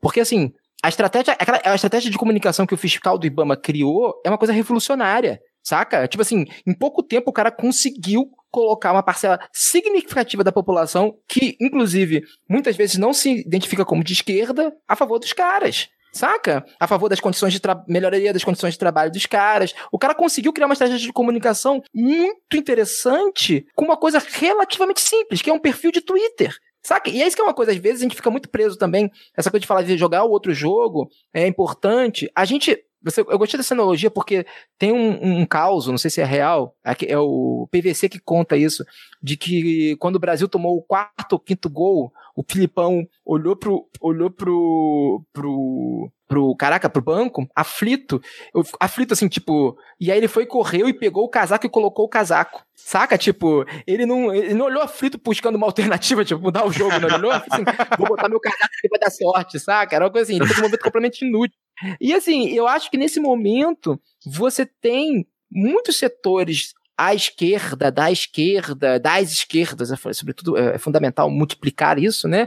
Tipo, que estão como o Filipão pegando o casaco. Né? Então, assim, quando às vezes algumas estratégias pequenas, como por exemplo a questão do fiscal do IBAMA, mudam completamente a perspectiva da coisa toda. Né? Tipo, assim, o pessoal ainda tá pensando em ocupação dos grandes, das grandes mídias e sei lá o que, da grande imprensa e blá blá blá. O Jornal Nacional tem influência? Tem. Mas assim, pô, o WhatsApp eu... também tem, o fiscal do IBAMA, sabe? Sabe, as coisas Sabe? É uma coisa que tem que se pensar agora nisso, né? E jogar com a arma que tem. Ah, cara, você não vai ter dinheiro para fazer um.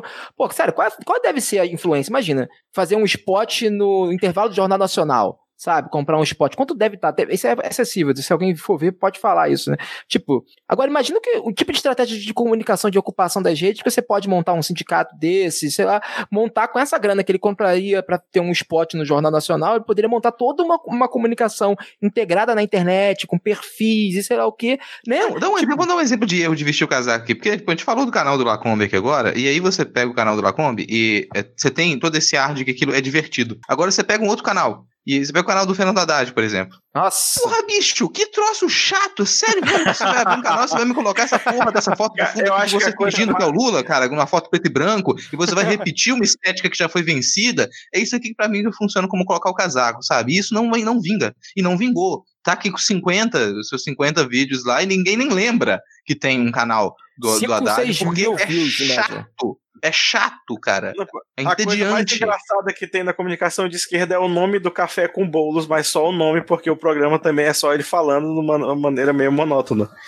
É uma Não. piada para por aí. É, vide as lives que o Lula geralmente divulga no perfil dele no Twitter também, cara. Dá números baixíssimos de pessoas assistindo, né? Então... Porque não, não gera engajamento, cara. O tipo de, de pessoa que que ainda tá deslumbrada com o Lula, ou é filho de pai muito petista, ou é a galera que era petista nos anos 80. Tipo, a galera que tá com 20 e poucos anos tá pouco se fudendo pra isso tudo, no fim das contas. Né? Eu só queria. Que, é, é, é, assim, pensando nesse comparativo ainda, desculpa te interromper, Diego, mas é porque acho que tem a ver com isso que você estava falando também, que, ah, o tipo de pessoa que vai conseguir se relacionar com aquilo, ela tá, já está preparada para perceber um, certa, um certo patos ali numa, numa live do Lula, por exemplo, que, mas que não transmite para outras pessoas, que é uma coisa que Sim. um perfil como o perfil do, do fiscal do Ibama consegue, em texto no Twitter, te transmitir, sabe, aquela, aquela, aquela, aquele ímpeto, te transmitir, aquela, sabe, ele tá ali vivo, irritado com alguma coisa, e ele consegue fazer com que você vá junto com ele. Uhum. E, vo e, você não precisa, esse é um ponto fundamental, você não precisa se identificar com supostas orientações políticas que o perfil talvez tenha. Porque, assim, é, a gente sabe, né, que é um perfil alinhado com preceitos de esquerda e coisas do tipo, né? Mas isso não é o carro-chefe do, do, fiscal do Ibama. Né? O carro-chefe dele ele, tem uma, ele se concentra ali na mensagem, muito mais na mensagem do que na estética de ser de esquerda, sabe? Ele se concentra muito mais na mensagem da sua, da sua luta, né, do que numa coisa, numa, num salamaleque marcatório, que são vários problemas de, de, de, de, de comunicação que hoje em dia a esquerda enfrenta. A, a, grande questão, assim, porque quando a gente vai pensar em comunicação à esquerda, cara, muitas vezes a gente esbarra até na própria imagética né? Até na própria utilização de símbolos, que para nós são símbolos que é, nos remetem a uma certa familiaridade, sei lá o que e tudo mais, mas quando a gente vai comunicar para um outro tipo de público, né, talvez não seja tão necessário a gente botar esses símbolos na frente, Saca? É muito mais fácil, é muito, talvez é muito mais efetivo se concentrar na mensagem, porque é aquilo, né? Quando você se concentra na mensagem, o resto, né, aquilo que vai vir depois, se insere naturalmente. Então, por exemplo, se você consegue criar, sei lá, se concentrar numa mensagem de justiça social, saca? Você, se você consegue passar, digamos, fazer uma comunicação onde você vai lá, justiça social é uma coisa fundamental, né? Vamos lutar aqui contra a desigualdade social, essas coisas todas, e você consegue passar uma mensagem em cima disso, sei lá, quando você vai falar de ecossocialismo, quando você der o um nome para uma coisa, aquela pessoa que já está na tua mensagem, ela vai estar tá muito mais apta a entender aquilo, né? Então, assim, é muito diferente você chegar e falar assim, Lula, né? Vamos voltar ao. Sabe? Vamos voltar. Por que, que você vai votar? Vou votar no Lula? Sabe assim? A estética do Lula, a estética ética socialismo. Sabe? Eu não tô criticando essas figuras em si. Eu tô criticando, assim, a estética delas hoje em dia, no mundo que a gente tá vivendo, gera mais rejeição do que, né? Do que, assim, a nossa simpatia, né? Qualquer agência de publicidade que você entrar hoje, que trabalha com marketing digital, você vai ouvir uma palavra mais qualquer outra coisa que é conteúdo. Né? O, o, o, público que o público alvo da internet da, dessa bolha que a gente está, né, dessa parte mais descolada, aspas, né? Porque assim, o, o conteúdo bolsonarista ressoa com uma, uma plateia que é um pouco menos crítica e consome menos coisa na internet, então acaba você não precisa investir em é, só a questão de você ter uma forma bem feita já funciona. A partir do momento que você vai para alguém que já está mais acostumado a viver no, no ecossistema da internet, que que tem uma visão um pouco mais crítica, o conteúdo passa a ser o fundamental. Então, tipo, qualquer agência de marketing digital hoje vai trabalhar só então, voltado eu... para conteúdo, né? Eu discordo um pouco disso sobre a questão do, do Bolsonaro, cara. O bolsonarismo, ele, uma das capacidades dele de se tornar um código muito amplo, de conseguir jogar, colocar ultraliberais, ANCAPs, ultraconservadores, intervencionistas, tudo junto, é que ele conseguiu ter um conteúdo, né? O que o, que, o que, que o que eles chamam de conteúdo é, é diferente do que a gente talvez chame de conteúdo. Porque, assim, uma coisa que era fundamental na mensagem do, do, de campanha e na mensagem que continua, né? E aí, cara, é muito, é muito interessante como tem uma tática ali da comunicação do grupo, na própria maneira como eles se comunicam com os outros, de você transformar aquela pessoa, né, o receptor daquilo, transformá-lo em um próprio agente disseminador da mensagem. Como que eles fazem isso? Eles estimulam naquela pessoa, falar assim, você tem agência. Isso que eu tô te dando para você são ferramentas para você ser crítico. Você é crítico, eles não são críticos. Sabe? Porque o conteúdo deles diz exatamente isso: de que nós da esquerda somos pessoas que são doutrinadas, enquanto eles são críticos. Tanto que existe toda uma, uma questão de eles estão sempre apostando no, no, numa outra interpretação. Porque você tem sempre que apostar numa ideia de que o, o bolsonarista ou a nova direita eles são minorias. Por que, que o Bolsonaro virou presidente, mas continua insistindo na coisa que ele é anti-establishment? Tipo, por que, que ele tem que apostar nisso? Porque esse tipo de agência, esse tipo de conteúdo crítico, tá mobilizando. Então, por isso que é muito louco, assim, nos grupos grupos bolsonaristas, tem uma coisa que está sempre rodando por lá, são outras interpretações sobre as coisas. Saca? Olha agora, a verdade sobre a Guerra do Paraguai que não te contaram. Sabe? Uhum. O que, uhum. que as esquerdas estão escondendo? Então, assim, sempre uma coisa assim que para eles é crítico, para eles estão descobrindo uma verdade oculta. Sei lá, talvez seria o nosso equivalente, e eu não estou aqui falando, não estou aqui atacando a teoria marxista, né? Tipo assim, seria o nosso, o nosso equivalente de dizer assim, então, então, isso aqui é, é é, superestrutura, sabe? Isso aqui, saca? Tipo, a gente discutir teoria marxista, isso aqui é ó, concepção de valor, mais-valia. Para eles, isso, o equivalente do outro do lado de lá, e eu mais ou menos, não estou aqui usando a teoria da ferradura, né? Não estou de deixar claro para o ouvinte. Né? estou dizendo que o que eles acham que estão fazendo, né? Tipo, a maneira como eles concebem aquilo que chega neles, é falar que isso é teoria, isso aí é Soros, isso aí, saca? Tipo, os caras têm uma coisa crítica ali, entendeu? Tipo, eles têm toda uma teoria de mundo. Por isso que eu falo que o bolsonarismo, a nova direita, é uma orientação cognitiva por isso. Saca? Os caras estão apostando em conteúdo ali. É bem bizarro, né? Pra gente aquilo, a gente, pra gente parece uma coisa muito doida, mas pros caras tá ali mobilizando coisas muito precisas né, de ressentimentos, de esperanças, de afetos, sabe? Os caras têm um discurso de acolhimento e deu um inimigo para aquelas pessoas, né? E deu para eles um discurso crítico. Sabe, você deu um código crítico para essas pessoas. O bolsonarismo ele faz muito isso, né? O antipetismo lá atrás estava fazendo isso. Né? Ele era o código crítico dessas pessoas. E depois agora está se transformando, né? Agora o código crítico é o anti-moro, é sei lá o quê, o positivismo e papapá. Beleza, seguindo aqui pro. Né, a gente já passou rapidinho pelo caso do Felipe Neto, só para o, ouvinte que não acompanhou.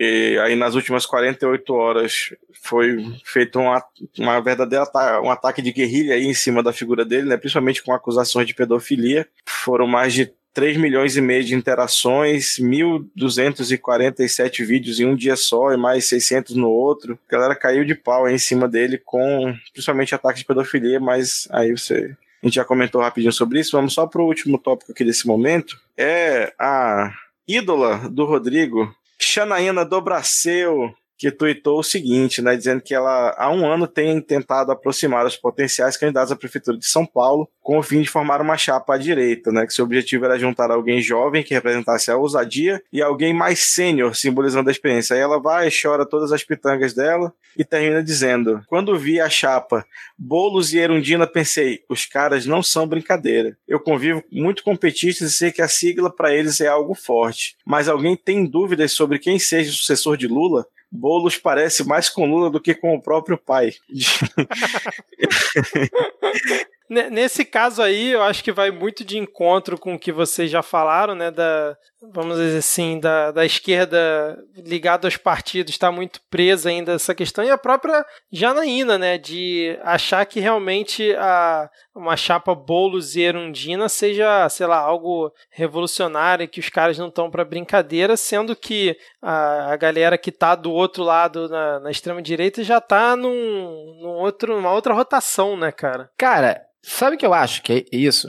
Que assim, quer ver uma coisa que é muito doida? Nesses últimos protestos que estavam rolando lá, eh, lá em Brasília e tal, vocês viram esses caras já atacando alguma, alguma figura de esquerda? Qual? Era mas... Rodrigo Maia. Sim, era, sim. Uhum. Era, Mo, era Moro, Mandetta entrou também na história, né? Tipo assim, para esses caras, assim, acho que no cenário macro, a, a esquerda, pelo menos nesse momento, é, é carta fora do baralho. Tipo assim, eu sinceramente, eu acho que até esse momento, tipo assim, a gente corre um risco muito sério de 2022 é, ter um segundo turno direita-direita. Eu acho um risco muito sério.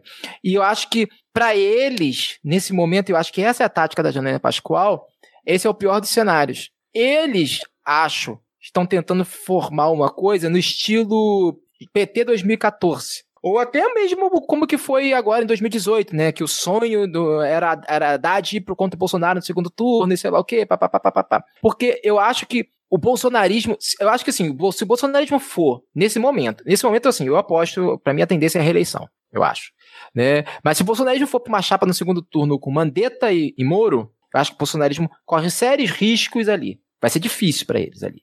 Agora, se ele for para uma chapa à, à, esquerda, e eu não tô aqui em jogar água no chope de ninguém, eu acho que quem acredita na, no debate político, enfim, na ocupação do Estado, no executivo, eu acho que é isso aí, o caminho é esse. Eu acho que, assim, se ele for contra uma chapa de esquerda, eu acho que a chance de eles conseguirem, mais uma vez, mobilizar o antipetismo, né, mobilizar toda aquela coisa de esquerda para angariar e criar uma coalizão de novo, eu acho que é muito grande. Eu acho que a Geneva Pascoal tá querendo fazer isso para garantir, porque o inimigo dela não é o Boulos e a Erundina. O inimigo dela, sei lá, é Bruno Covas, não sei, quem que é os outros candidatos ali, né? Tipo assim, mas acho que a coisa dela é justamente criar uma chapa competitiva contra outras chapas de direita dentro da, dentro da, da, da eleição municipal de São Paulo. Fica claro, os caras não estão mais ligando pra gente. É meio bizarro, assim. Às vezes eles batem lá no Lula, mas o inimigo deles agora é o Felipe Neto. Porque é o cara que faz frente com eles na, no, justamente nesse né, ecossistema de comunicação.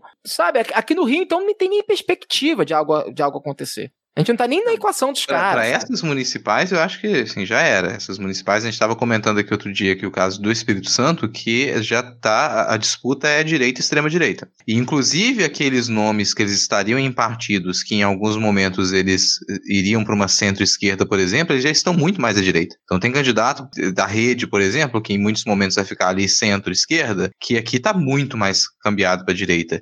E, é, é muito, e muita gente nem percebe isso. Acha, pô, eu tô com um partido, vou vou estar junto com um partido aqui que tem conexões com a esquerda. Mas não, o candidato está defendendo princípios da direita ou da extrema direita. As municipais, para mim, a gente já se fudeu por completo. Agora, eu não me arrisco muito a falar sobre 2022, porque acho que ainda, a gente ainda consegue rodar algum rodar, rodar um pouco esse, esse peão. No entanto, se a gente fosse pensar nos atores que temos hoje, os atores que a gente tem hoje que pleiteariam uma candidatura para 2022 é derrota na certa. Então a gente não conseguiu ainda construir ali um nome que fale, peraí, isso aqui é uma via.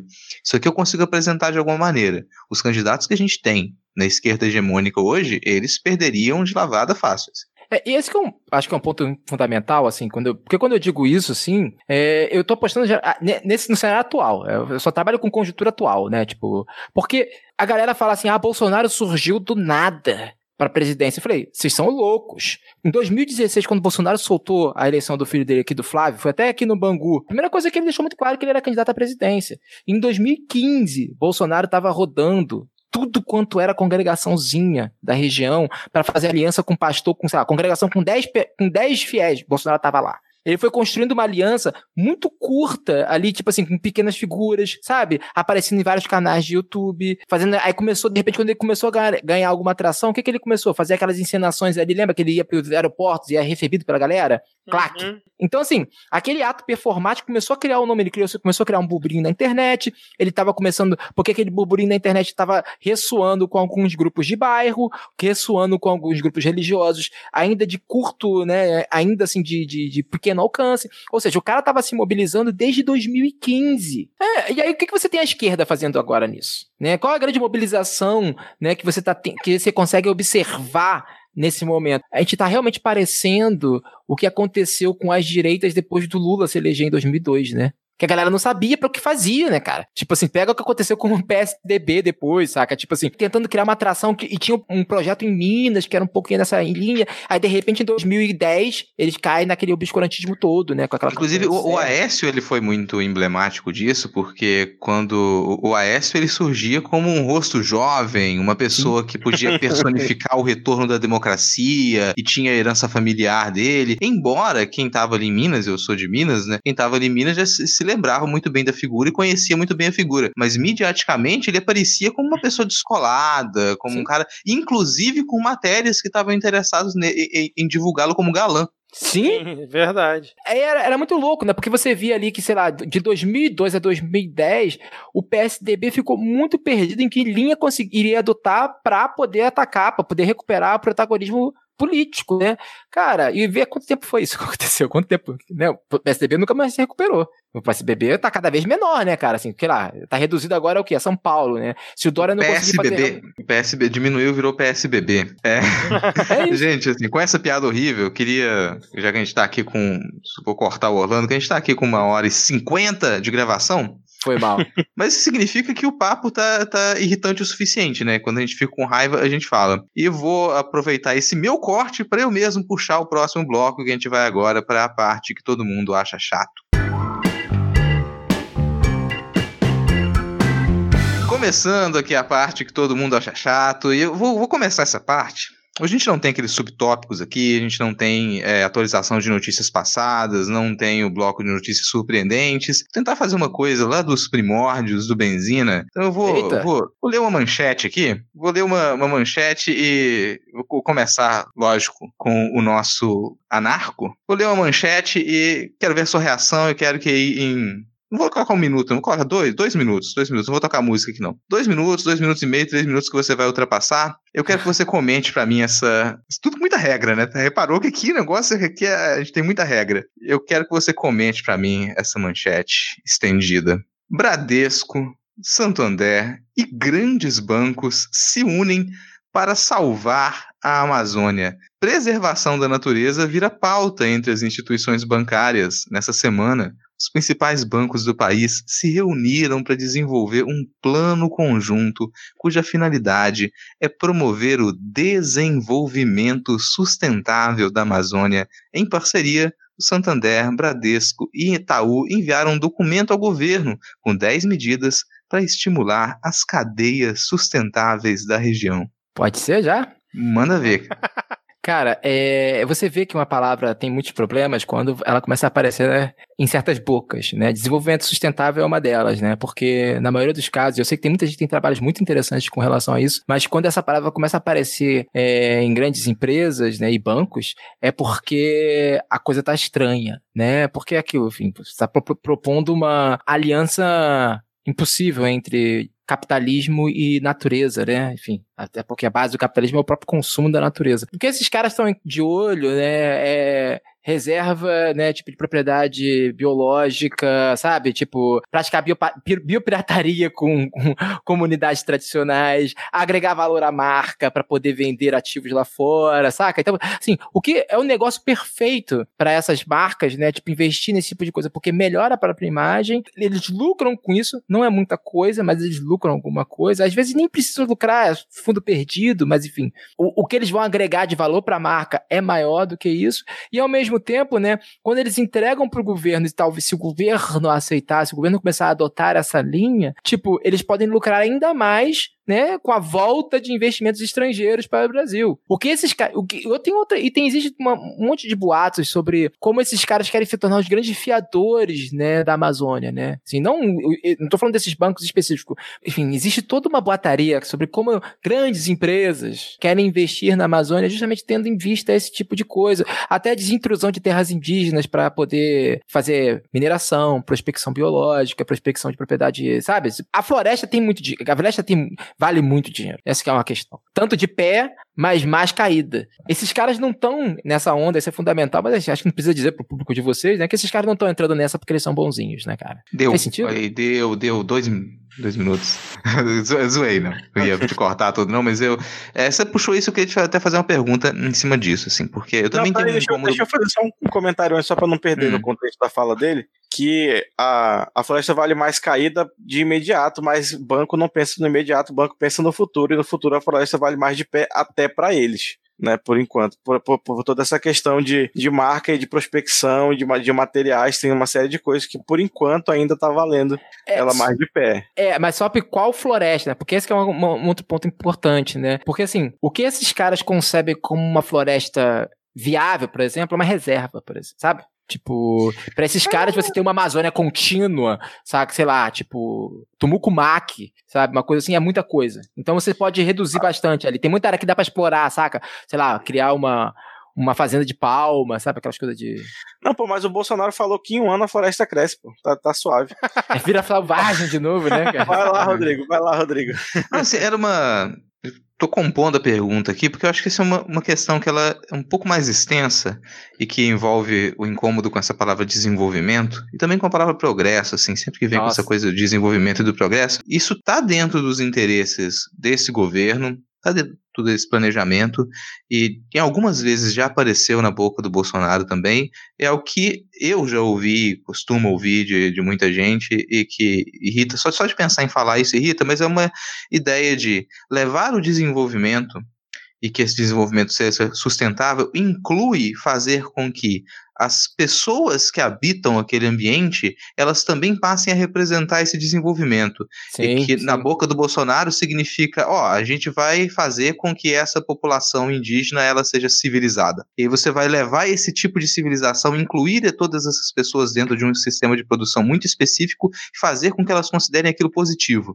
Você fala, ah, vai ter uma, uma a Amazônia vai ser sustentável. Então significa colocar em prática, em alguns casos, aquele projeto que a gente já discutiu aqui e que continua em, em em marcha do Ministério da, da, Agricultura de fazer com que os, a, a, população indígena se sinta empoderada, independente, por poder arrendar as suas terras, por ter liberdade para plantar soja nas suas terras e manter dentro das suas terras só os 20% de mata nativa. É quando eu escuto esse desenvolvimento sustentável encabeçado por bancos, é isso que me soa assim. Como que a gente vai manter esse projeto de civilizar a população da região amazônica? Cara, eu, é, assim, tem uma coisa que às vezes as pessoas esquecem, né? Assim, eu, eu, eu, sou etnólogo de formação, né? Eu, meu, meu, trabalho é com populações indígenas, especificamente com uma população indígena do sudeste do Pará, né, cara? Assim, eu morei na região durante quatro anos, saca? Tipo, há mais de dez anos eu trabalho com a Amazônia, com as populações da Amazônia, né? Enfim, não só indígenas, né? Mas ribeirinhos, quilombolas, enfim. Eu lembro em 2009, quando eu cheguei lá pela primeira vez, é, o Pará bateu um inicial, bateu o recorde de desmatamento na época, né? E sempre tá ali, né? Porque a fronteira tá ali, né? A fronteira de desenvolvimento. E aí, cara, aquilo eu lembro de um de uma figura importante do governo na época comemorando isso publicamente, dizendo que aquilo era índice de desenvolvimento saca? Então isso é uma hum. coisa, né? E, e aí tinha uma outra coisa também, que vinha, junto com aquilo vinha um discurso todo que é um discurso muito que assim, que tem uma atração muito grande lá na região, de que, por exemplo, hoje em dia a indústria madeireira não é mais como antigamente. Hoje em dia a mineração não é mais como antigamente.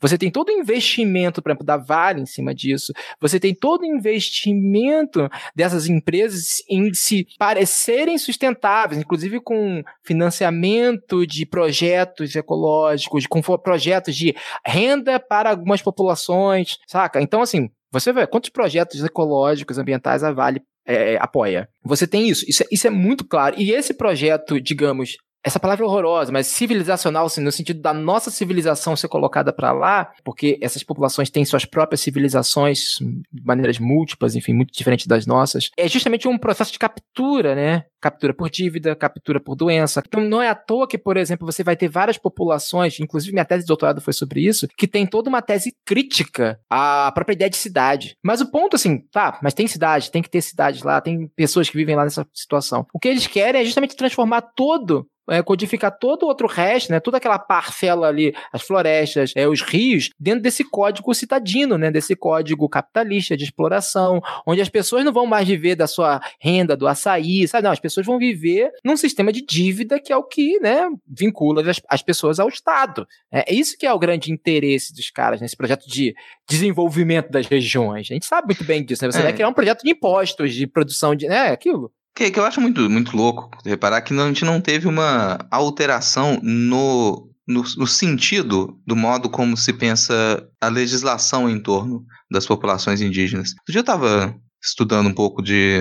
E não, não lembro por que, que eu estava fazendo isso, mas eu estava estudando um pouco de legislação do período colonial a respeito do, da, dos povos indígenas. E acho curioso que você tem ali, e a palavra é essa, uma evolução para a época, se considerava uma evolução da legislação em torno dos povos indígenas, que vai dos, do que se fazia no início dessa, da, invasão dos portugueses, que era o descimento dessa, uhum. desses povos, para formar aldeamento, que uhum. ia resultar em força de trabalho e na medida em que você caminha com isso para o século XIX, você começa a decidir se os indígenas eles vão ser considerados seres humanos como os citadinos, você desemboca nisso num plano Rondon, por exemplo, que para mim é o que ainda está em prática. Você, uhum. se antes você pensava em trabalhadores do Brasil, agora você tenta transformar isso em empreendedores do Brasil. E você vai querer que, esses, que essas populações eles se considerem empresários e eles se considerem, eles é, acreditem que, ele, que vai ser interessante que eles explorem aquela terra. Você você enfia um certo tipo, uma, uma epistemologia na cabeça das pessoas que depois você conseguir sair daquilo, cara, é um, é um caminho muito sofrido. Assim.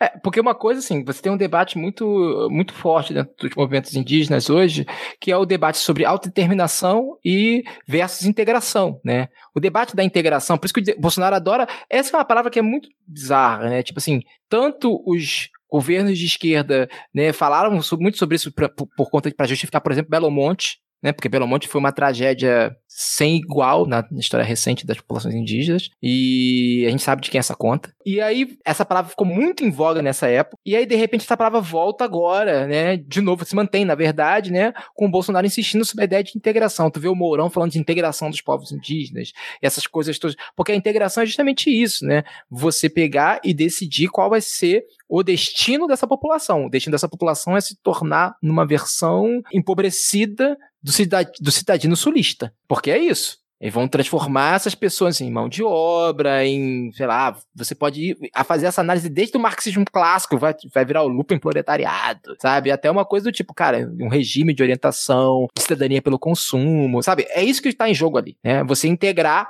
a força essa população e transformar numa versão né, empobrecida do cidadino sulista. Outra coisa é você falar isso em termos de autodeterminação, e dar a esses povos o poder de dizer o que, que eles querem é, ser.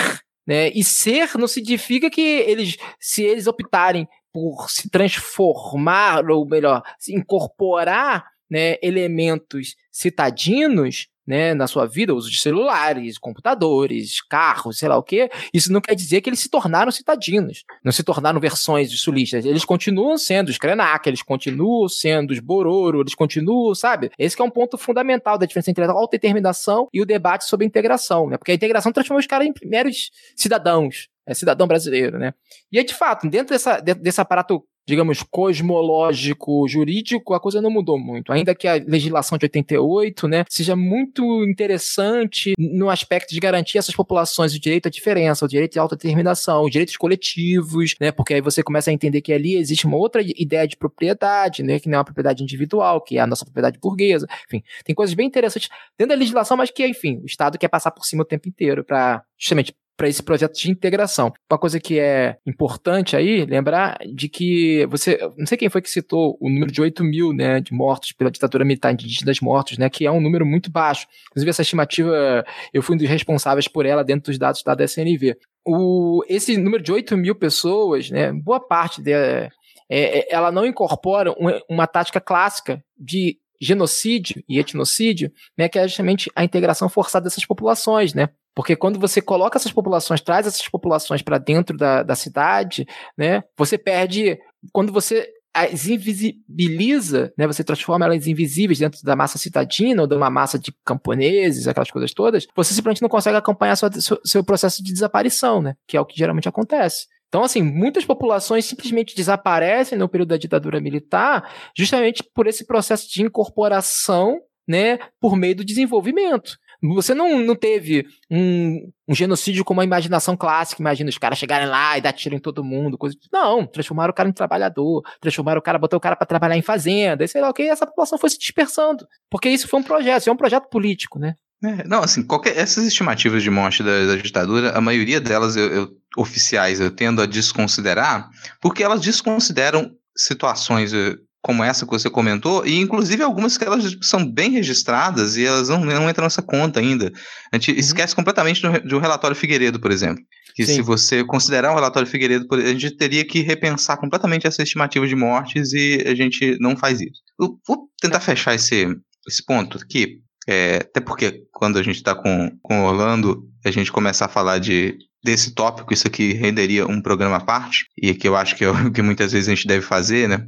Um programa à parte para poder discutir essas questões. Vou puxar um outro, uma outra notícia aqui. Estava comentando que, claro, a gente às vezes também desconsidera que essas populações, elas, ao se discutir autodeterminação, elas também estão sujeitas às redes de informação e às redes de desinformação que todos nós estamos. E que esse tipo de influência não pode ser ignorado. A gente hoje tem começado a discutir de forma mais prática como é que pode funcionar uma regulação da mídia.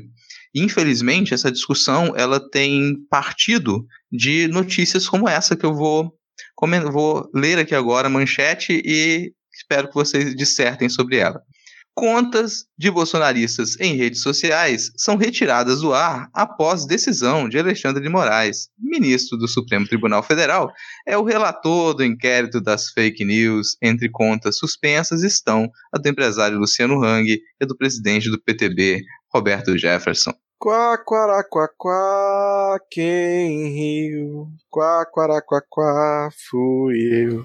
Eu tenho medo disso. Eu tenho medo disso. Eu, eu, eu, acho que todo esse debate com, contra fake news, contra essas coisas, é, ele está sendo feito no Brasil, como sempre tudo é feito no Brasil, né? Tipo, a gente sempre deposita todo o nosso nossa esperança nas instituições redentoras, né? Cara, mas a gente tá, a gente tá falando do Alexandre de Moraes, bicho. Do Lex Luthor, cara. Sim. Uhum. tipo, a gente, a gente pode ser o próximo da lista, tá ligado? Assim, Com certeza. Sabe, é, é, é, você, eu consigo muito bem vislumbrar, sei lá, toda uma mobilização jurídica, criminalizar pra atacar as esquerdas. A gente só não tá nessa fita porque a gente não, não é nada pra esses caras no momento, né? Como é que eu falo? Assim, o, um eventual impeachment do Bolsonaro é um jogo da direita com a direita, sabe? A desidratação do bolsonarismo é um jogo da direita com a direita. Esse jogo aí, ainda que a gente possa colher algumas algum alento com isso, é um jogo da direita com a direita, né, cara? Assim, quem que o, com, quais são as alianças do Alexandre de Moraes, sabe? Como é que o Alexandre de Moraes chegou onde chegou?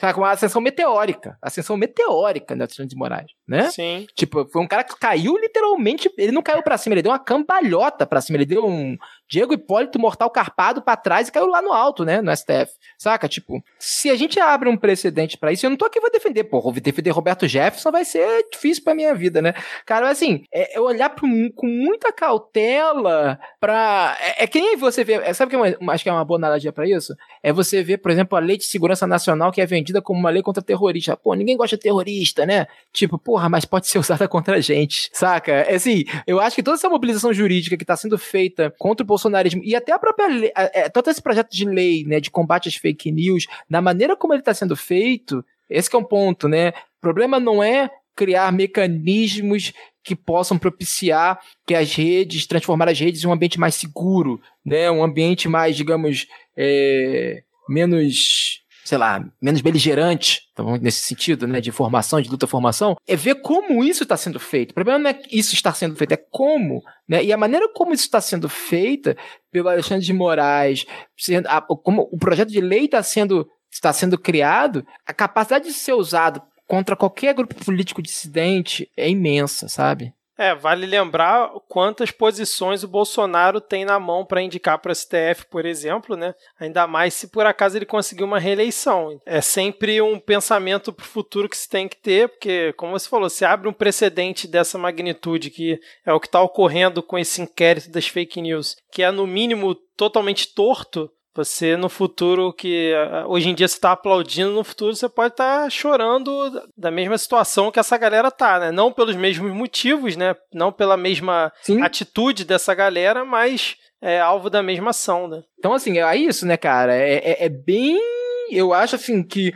Beleza. Ver o Roberto Jefferson chorar é sempre legal? É. Saca? Ver o Alan Terçalive perdendo a linha nas paradas é legal? É. Então, mas é temerário, sabe? Assim. E aí o governo passou recibo, né, Rodrigo? Mais uma vez entrando com uma ação. É, o, o governo entrou. Galera, né? é, entrou com ação pedindo que, essa, que essa decisão ela fosse revista e o Toffoli já, já comentou sobre isso até. Falou que esse, esse recurso ele não, não, vai, não deve ser aceito assim. Então já tem essa negativa. Mas isso, isso continua, claro, a nos assustar, principalmente porque a gente começa a observar que um debate que ele poderia ocorrer, ele não ocorre. Você não tem realmente um, um, um debate público sobre isso. E é aquela velha história de decisões que elas vêm de cima e elas devem ser aceitas sem nenhum debate, elas são sempre perigosas mesmo que de início elas possam parecer positivas para uma ala. Assim. É, vou puxar uma última notícia aqui para a gente fechar esse bloco, e ela é mais direta e ela tem relação com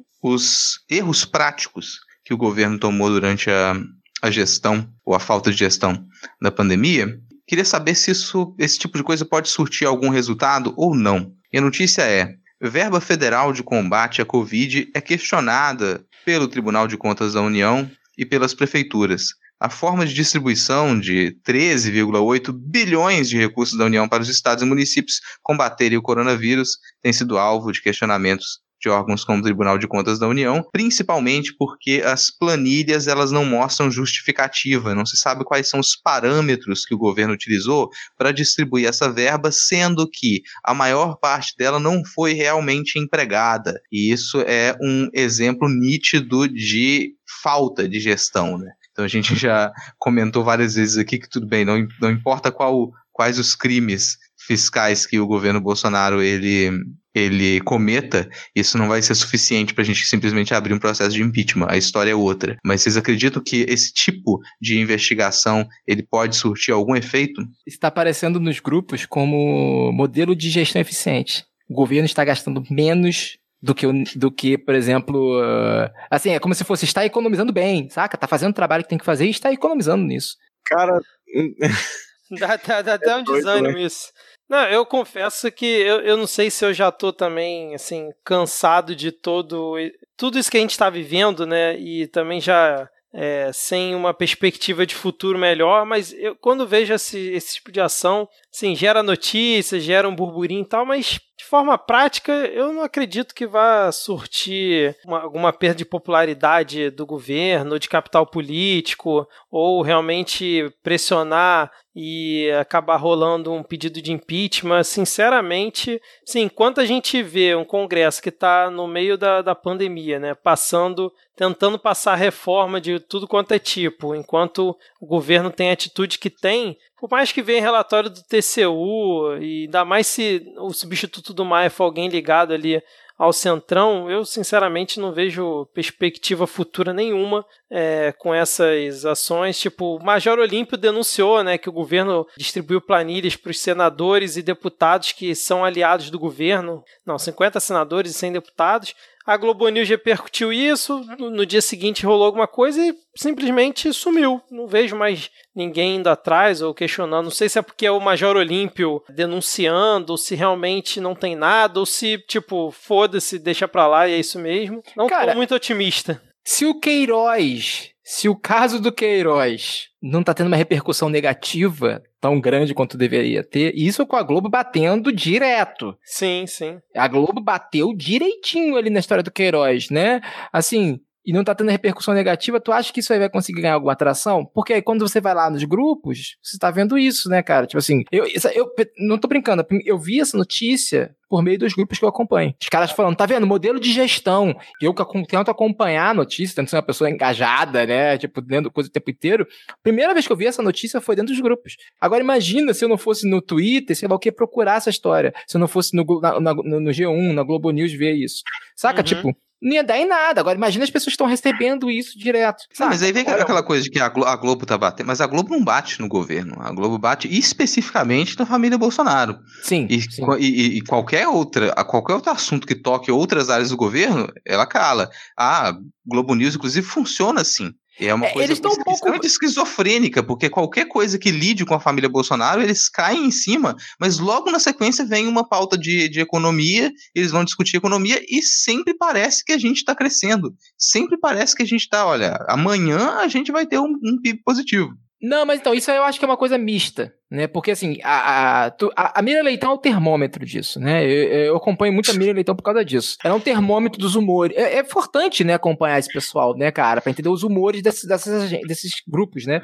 E a Miriam Leitão, ela, ela fala do Guedes com uma ironia, né? É, como ele nunca manda, nunca faz o prometido, né? Tipo, é, a Miriam Leitão ela desenha o Guedes como um padeiro mesmo, né?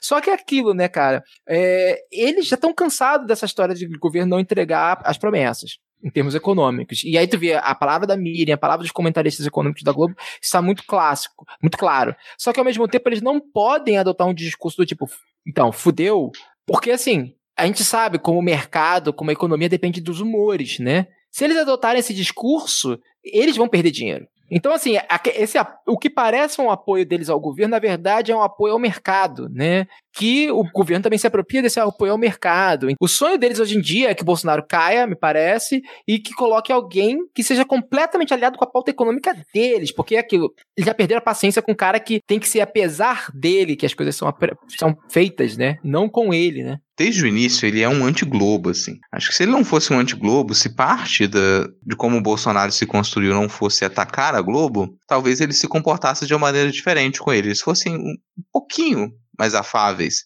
Mas como ele necessita também atacar, se ele deixar de atacar a Globo, se ele deixar de xingar a Globo toda semana, ele perde. Então ele precisa disso, ele não, não pode mais abandonar isso, sabe? Ele se construir dessa maneira, ele não tem como abandonar isso. Como ele não pode abandonar os xingamentos à Globo, ele não pode abandonar os ataques à Globo, a Globo se sente compelida ali no seu uhum. brilho empresarial. Ela tem que manter o seu, o seu, o seu status, a sua imagem, ela tem que reagir a isso. Então ela se torna tão reativa, às vezes, quanto a gente critica que, que a esquerda seja reativa. Ele ataca de um lado, ela vai e responde do outro e continua sempre pautada por ele também. Perfeito, não, perfeito. Até porque, assim, ele ataca o principal modelo de negócio da Globo, que é o entretenimento, né? Porque aí vem aquela questão da aliança que ele tem para com o outro lado, né? Que é a pauta de costumes, que é a pauta mais fácil de se manter, né? Do tipo. Porque era a pauta clássica dele, inclusive, né? Mas é uma pauta que faz parte dos setores que ele conseguiu angariar, que são os setores evangélicos, né? E aí você tem até figuras de interesse que competem diretamente com a Globo, né? Que é o caso da Record. Então, assim, a, a, todo ataque dele, assim, vai nessa direção, né? Não tem como eles abandonarem o dano que o setor de, de entretenimento está sofrendo. E, ao mesmo tempo, o setor econômico, eles também são porta-vozes de uma parcela considerável de empresários, empresários muito mais influentes do que, sei lá, o velho da van, saca? E essa galera tá bem clara que essa galera já perdeu a paciência completamente com o Guedes. A questão toda deles é aquela assim, cara, se eles, de certa maneira, pularem do barco, eles vão ser os primeiros. Se eles pularem do barco, eles vão cair na água. Esse é o problema, né? Então, a, a, acho que nesse momento, essa parcela desses caras que aí fala assim, cara, já que não tem como derrubar esse cara, botar alguém no lugar dele que vai ser melhor para isso, então eles vão tentar manter esse cara ali na rédea curta, desidratando ele até 2022 para ver se consegue colocar alguma coisa melhor, né? Mas é aquela coisa, né? Vai, vai pro arrebento sem saber o que, que vai acontecer no final, né, cara? É. Bom, mas já que a gente tá chegando aqui no final do episódio, né, antes da gente ir para as dicas culturais, vamos para o nosso momento Vira Casacas, onde mandamos salves, beijos e abraços para os ouvintes, respeitando, obviamente, a distância segura de um metro e meio. Não desliga, ouvinte! Vamos fazer a campanha de novo aqui, Diego Rodrigo. Não desliga, ouvinte. É, escuta até o final que pode ter coisa boa. Então vamos começar mandando um salve aqui para Thaís Kisuki, O Gabriel Belelli mandou um salve para Mariana, sua namorada, que nunca ouve as recomendações dele de podcast. Pô, Mariana, segue aí a palavra que o Gabriel tá tentando catequizar você, por favor. E aquele. É, e seja mais incisivo também, né, Gabriel? Pô, peraí, cara, porque a pessoa nunca segue as suas recomendações, se fosse uma vez ou outra, mas se a pessoa nunca segue, acho que a, que a origem é que tá com problema. Seja incisivo igual o Rodrigo. e a queridíssima Lígia Duque mandou um cheiro aqui pra gente, um abraço à distância para sua fadinha da podosfera, a Letícia Dacker, que já esteve aqui com a gente, e pro Tiago Correia, né, ambos do Pistolando Podcast. O Tiago também faz ali no tá ali no comando do podcast junto com a Letícia. Além disso, ela mandou uma beijoca molhada para o seu mozão, o arroba eduleão9 não, o arroba edu leão 9 e um salve para sua maninha, Sônia Duque, que adora os meninos do Midcast Política. Além disso, ela mandou um abraço para o Orlando e para Stephanie, pois ela disse que é uma benziner. Aí, Orlando. Tem uma Olha só. Benziner ouvinte aqui do Midcast. Você pode ler os próximos dois aí, por favor? É, o Flávio Alan o Flávio Alan, né, pediu um salve. Ele diz que curte muito o meu trabalho, né, e gostaria de me parabenizar pelo Derrinha e o Pop Cult. É, o Derrinha, para quem não sabe, é um canal onde eu e o Carapanando, vira casacas, né, jogamos jogos de videogame. Estamos tentando ali hackear o YouTube. Jogamos jogos de videogame como Street Fighter, Don't Starve Together e vamos introduzir outros, e comentamos políticas, fizemos, estamos fazendo uma longa caracterização sobre a emergência da nova direita, sobre a ocupação de espaços virtuais e coisas do tipo. E tem novidade pintando por lá em breve. E o Pop Cult, que é um projeto que eu tô com Gus Lanzetta, que é um podcast, né, que onde analisamos é, a cultura pop, é, até o momento só analisamos filmes, mas temos planos para analisar discos, videogames, animes, enfim, coisas do tipo. E falamos sobre, usamos isso como digamos, sintomas né, da nossa sociedade, enfim. E ele disse que, né, o Flávio Alan disse que esses são os momentos mais aguardados da semana dele. Abraço, Flávio. Abraço, Flávio. Fico, fico feliz de ouvir isso. E espero que essa semana melhore. É... E um salve pro Carluxo antifascista. Esse oximoro maravilhoso. Seguindo aqui os nossos salves, o Alex Melo pediu um salve, salve, e diz que está se desdobrando para acompanhar todas as iniciativas do Orlando, que é um homem é, multitarefa, é um homem moderno. O Benzina apareceu no Vira Casacas, Pop Cult, agora o ótimo Derrinha com o Carapanã, e além disso ele marcou a Mulher Aperreada. Um salve também para Lívia Santos, um beijo para Anne Paiva, dona da melhor República Proletária da Quarentena. E por último, mas não menos importante, um salve para o sempre presente jornal Ataque, que marcou aí o arroba Pato Corporation e o nosso ouvinte Carapanã. Para realmente fechar aqui, eu vou trazer mais dois salves no final. Sempre presente, Denis Almeida, ele mandou um grande abraço para todos nós aqui e para seu companheiro de mancada também, lá do Museando, o Gustavo Nalva além de um abraço para Rosana Pinheiro Machado, que lançou um curso de escrita acadêmica, isso é a recomendação aí do Denis, uma dica cultural, ela lançou um curso de escrita acadêmica no canal dela do YouTube, com aulas todas as terças e sextas-feiras. Vou fechar aqui com uma, um complemento a um salve do episódio passado, vocês, não sei se vocês vão lembrar, da Luciana Clarissa. Luciana Clarissa é a noiva do Hugo Caldas. E o Hugo Caldas, no episódio passado, pediu desculpas. Todo momento aqui para pedir desculpas. A, a Luciana ela disse que ela aceitou. Ela aceitou, ela informou que as desculpas foram aceitas e também mandou um beijo agora pro Hugo Caldas, que escuta sempre o Midcast enquanto lava pratos. Isso significa que ela também se tornou fã do Midcast por causa dele, agradece, porque a pia está sempre limpinha. Então tá aí funções que ouvir o Midcast e discutir política pode ter. Você pode ouvir e manter a pia limpa, porque alguma coisa tem que ficar limpa depois de você ouvir o Midcast. A sua mente não será. Não nos responsabilizamos por louças quebradas por conta da sua raiva com relação ao governo. Mas vamos então para as nossas dicas culturais. Então deixa eu começar aqui. Hoje eu tenho duas indicações a primeira é uma iniciativa ali da agência Lupa junto com o Google, onde eles é, criaram um mapa interativo, vamos dizer assim, né, é, com, a com o seguinte questionamento: e se todos os mortos por Covid-19 no Brasil fossem seus vizinhos? Então você bota lá o seu endereço, né? E aí ele te joga no mapa onde está ali a sua rua, e aí ele vai mostrando, é, com base no, nos dados que a gente tem, desde o primeiro caso até a expansão é, da doença e qual cidade ali próxima da, de onde você mora simplesmente deixaria de existir caso todos os mortos fossem é, reunidos dentro de uma mesma localidade. Achei assim, é bem interessante é, e mostra assim, o impacto que essa doença está tá causando aqui no Brasil. Né? Fica bem claro isso. E uma outra indicação que eu tenho é do site Windows Swap, onde ele é um, uma coisa para você relaxar, né? Nesse tempo que a gente está vivendo, ele é um site colaborativo onde é, ele simplesmente tem vídeos de paisagens que as pessoas veem das suas casas, elas filmam a partir das suas janelas e publicam, mandam para o site e é publicado. E o site é bem simples. Você entra, tem um botão lá, me jogue para uma janela. Ele te joga e você fica assistindo a vista de uma janela de alguém, um vídeo lá e varia de tempo. Tem alguns que tem som, tem outros que não. Mas recomendo aí, nesse tempo de pandemia, curtir a janela dos outros, né? Para poder ter uma vista diferente, talvez relaxante. Ou não, né? Ou não, assim, tem muita coisa para observar da janela, né, cara? Eu tenho me tornado aqui um grande observador de janela. Que, que os prédios são super grudadinhos aqui em Jardim da Penha. Então, qualquer janela que eu, que eu bisbilhotar ali, eu tô acompanhando a vida de, de algum vizinho. Eu vou continuar aqui, vou dar. Tem duas dicas também. Como sempre, né, indico um podcast. O podcast que eu vou indicar essa semana é o Papo Fantástico, que é um programa dedicado à literatura fantástica nacional. Cada episódio é uma entrevista com, pode ser escritor, editor, ilustrador, a galera envolvida com o mercado editorial de literatura fantástica nacional. É recente, começou há pouco tempo, então começou em julho de 2020 agora esse podcast, tem poucos episódios, super recomendo aí que vocês acompanhem essas entrevistas. E minha segunda recomendação é tá lá na Netflix, é um desses seriados de comida que a gente não se cansa de assistir, né?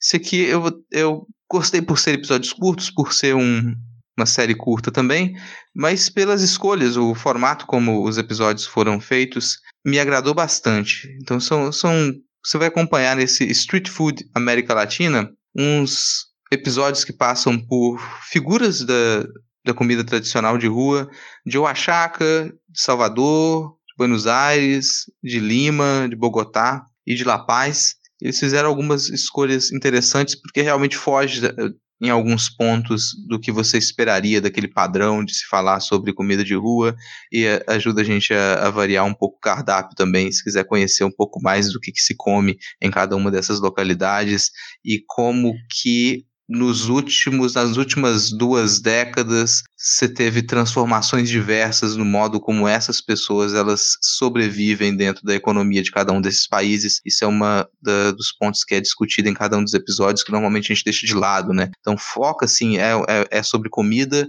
mas você vai discutir como que essas pessoas elas sobreviveram durante essas transformações das últimas duas décadas. São essas as minhas duas recomendações da semana. Vamos lá. Se você, como eu, gosta de roteiros de qualidade extremamente duvidosa que envolvam magias, lobisomens e capirotagens em geral, e atuações de qualidade ainda mais duvidosa de jovens sem sal dos Estados Unidos, assista A Ordem na Netflix. É isso aí. Isso aí foi dica pra pessoa assistir ou não assistir, Diego? É, porque eu, eu, eu, eu, realmente gosto de, de, de, série adolescente de capirotagem. E, assim, a qualidade nunca é boa, mas eu sempre vou assistir porque eu gosto do tema. Capirotagem. é. Uma boa definição, gostei. Tá certo, tá certo. Orlando, você tem alguma indicação aí pros ouvintes? Eu tenho duas indicações, são dois. Na verdade, pode ser três podcasts? Pode, claro. É, ó, um deles é, infelizmente, dois são em inglês e um é nacional, né? O primeiro deles é o. Já citei aqui o Rabbit Hole, né? Que saiu para o New York Times. É um podcast onde eles vão acompanhar e é um podcast muito interessante sobre a emergência da nova direita norte-americana. E a experiência estadunidense tem uma relação muito direta com a nossa experiência, vide toda a relação, né? Com o Eduardo, com o Banon, enfim, tem uma questão fundamental aí. Tem outro podcast que é o Cine on the Radio, que é um talvez acho que é a melhor coisa que eu já vi em termos de podcast atual, assim, é um, um longo áudio documentário, nesse momento eles estão na quarta ou quinta temporada que eles estão falando sobre democracia norte-americana, e que inclusive tem uma coisa que é muito, muito importante, né, que é para tentar evitar aquela. Falando sobre aquela história de que, cara, e aí, se o Trump for derrotado, quer dizer que a gente recuperou a democracia norte-americana?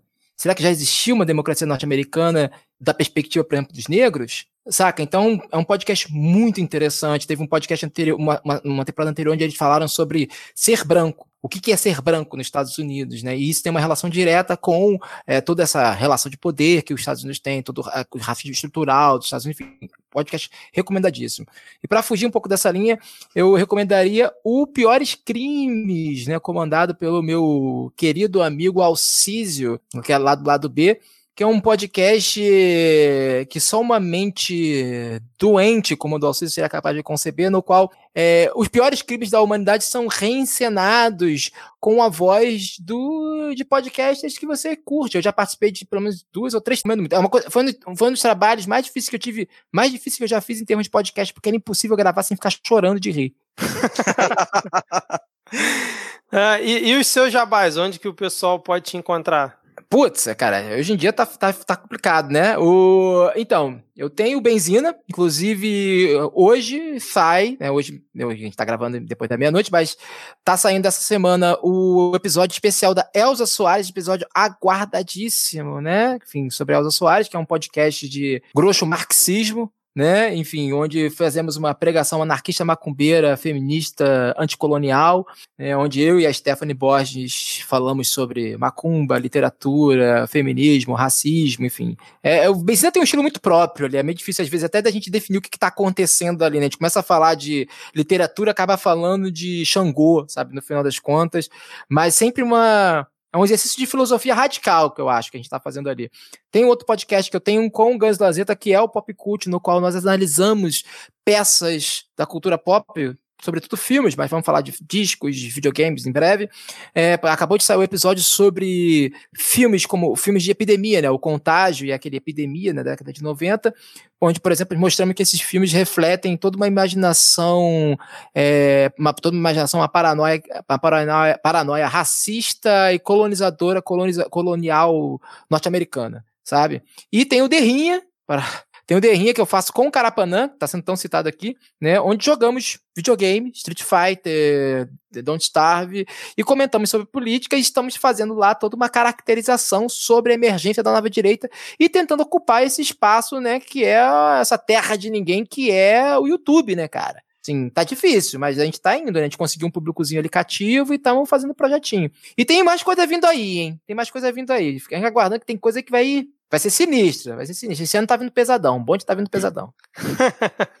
Excelente, cara. Bom, se você chegou até o final e curtiu esse episódio, compartilhe ele, faça a palavra do Midcast chegar em mais pessoas. Além disso, ajuda demais se você avaliar o podcast na Apple Store ou no aplicativo que você utiliza. Que episódio, hein, senhores? Muito bom, excelente. Orlando, muito obrigado pela sua presença. Espero que o trauma de ter escutado aí o Círculo do Inferno, que foi a gravação de abertura, né, da paródia de abertura, não te impeça é, de voltar aqui ao Midcast em episódios futuros. Pô, cara, eu que agradeço, cara. Assim, precisando é só chamar. Se vocês quiserem gravar aquele sobre a ocupação da Amazônia, estamos aí, cara. Só falar Olha mesmo. aí, olha aí, ó. Fica a pauta futura já aqui em jogo. É isso, fechamos por aqui. Diego, Rodrigo, valeu. Fechou, Tamo valeu. Junto.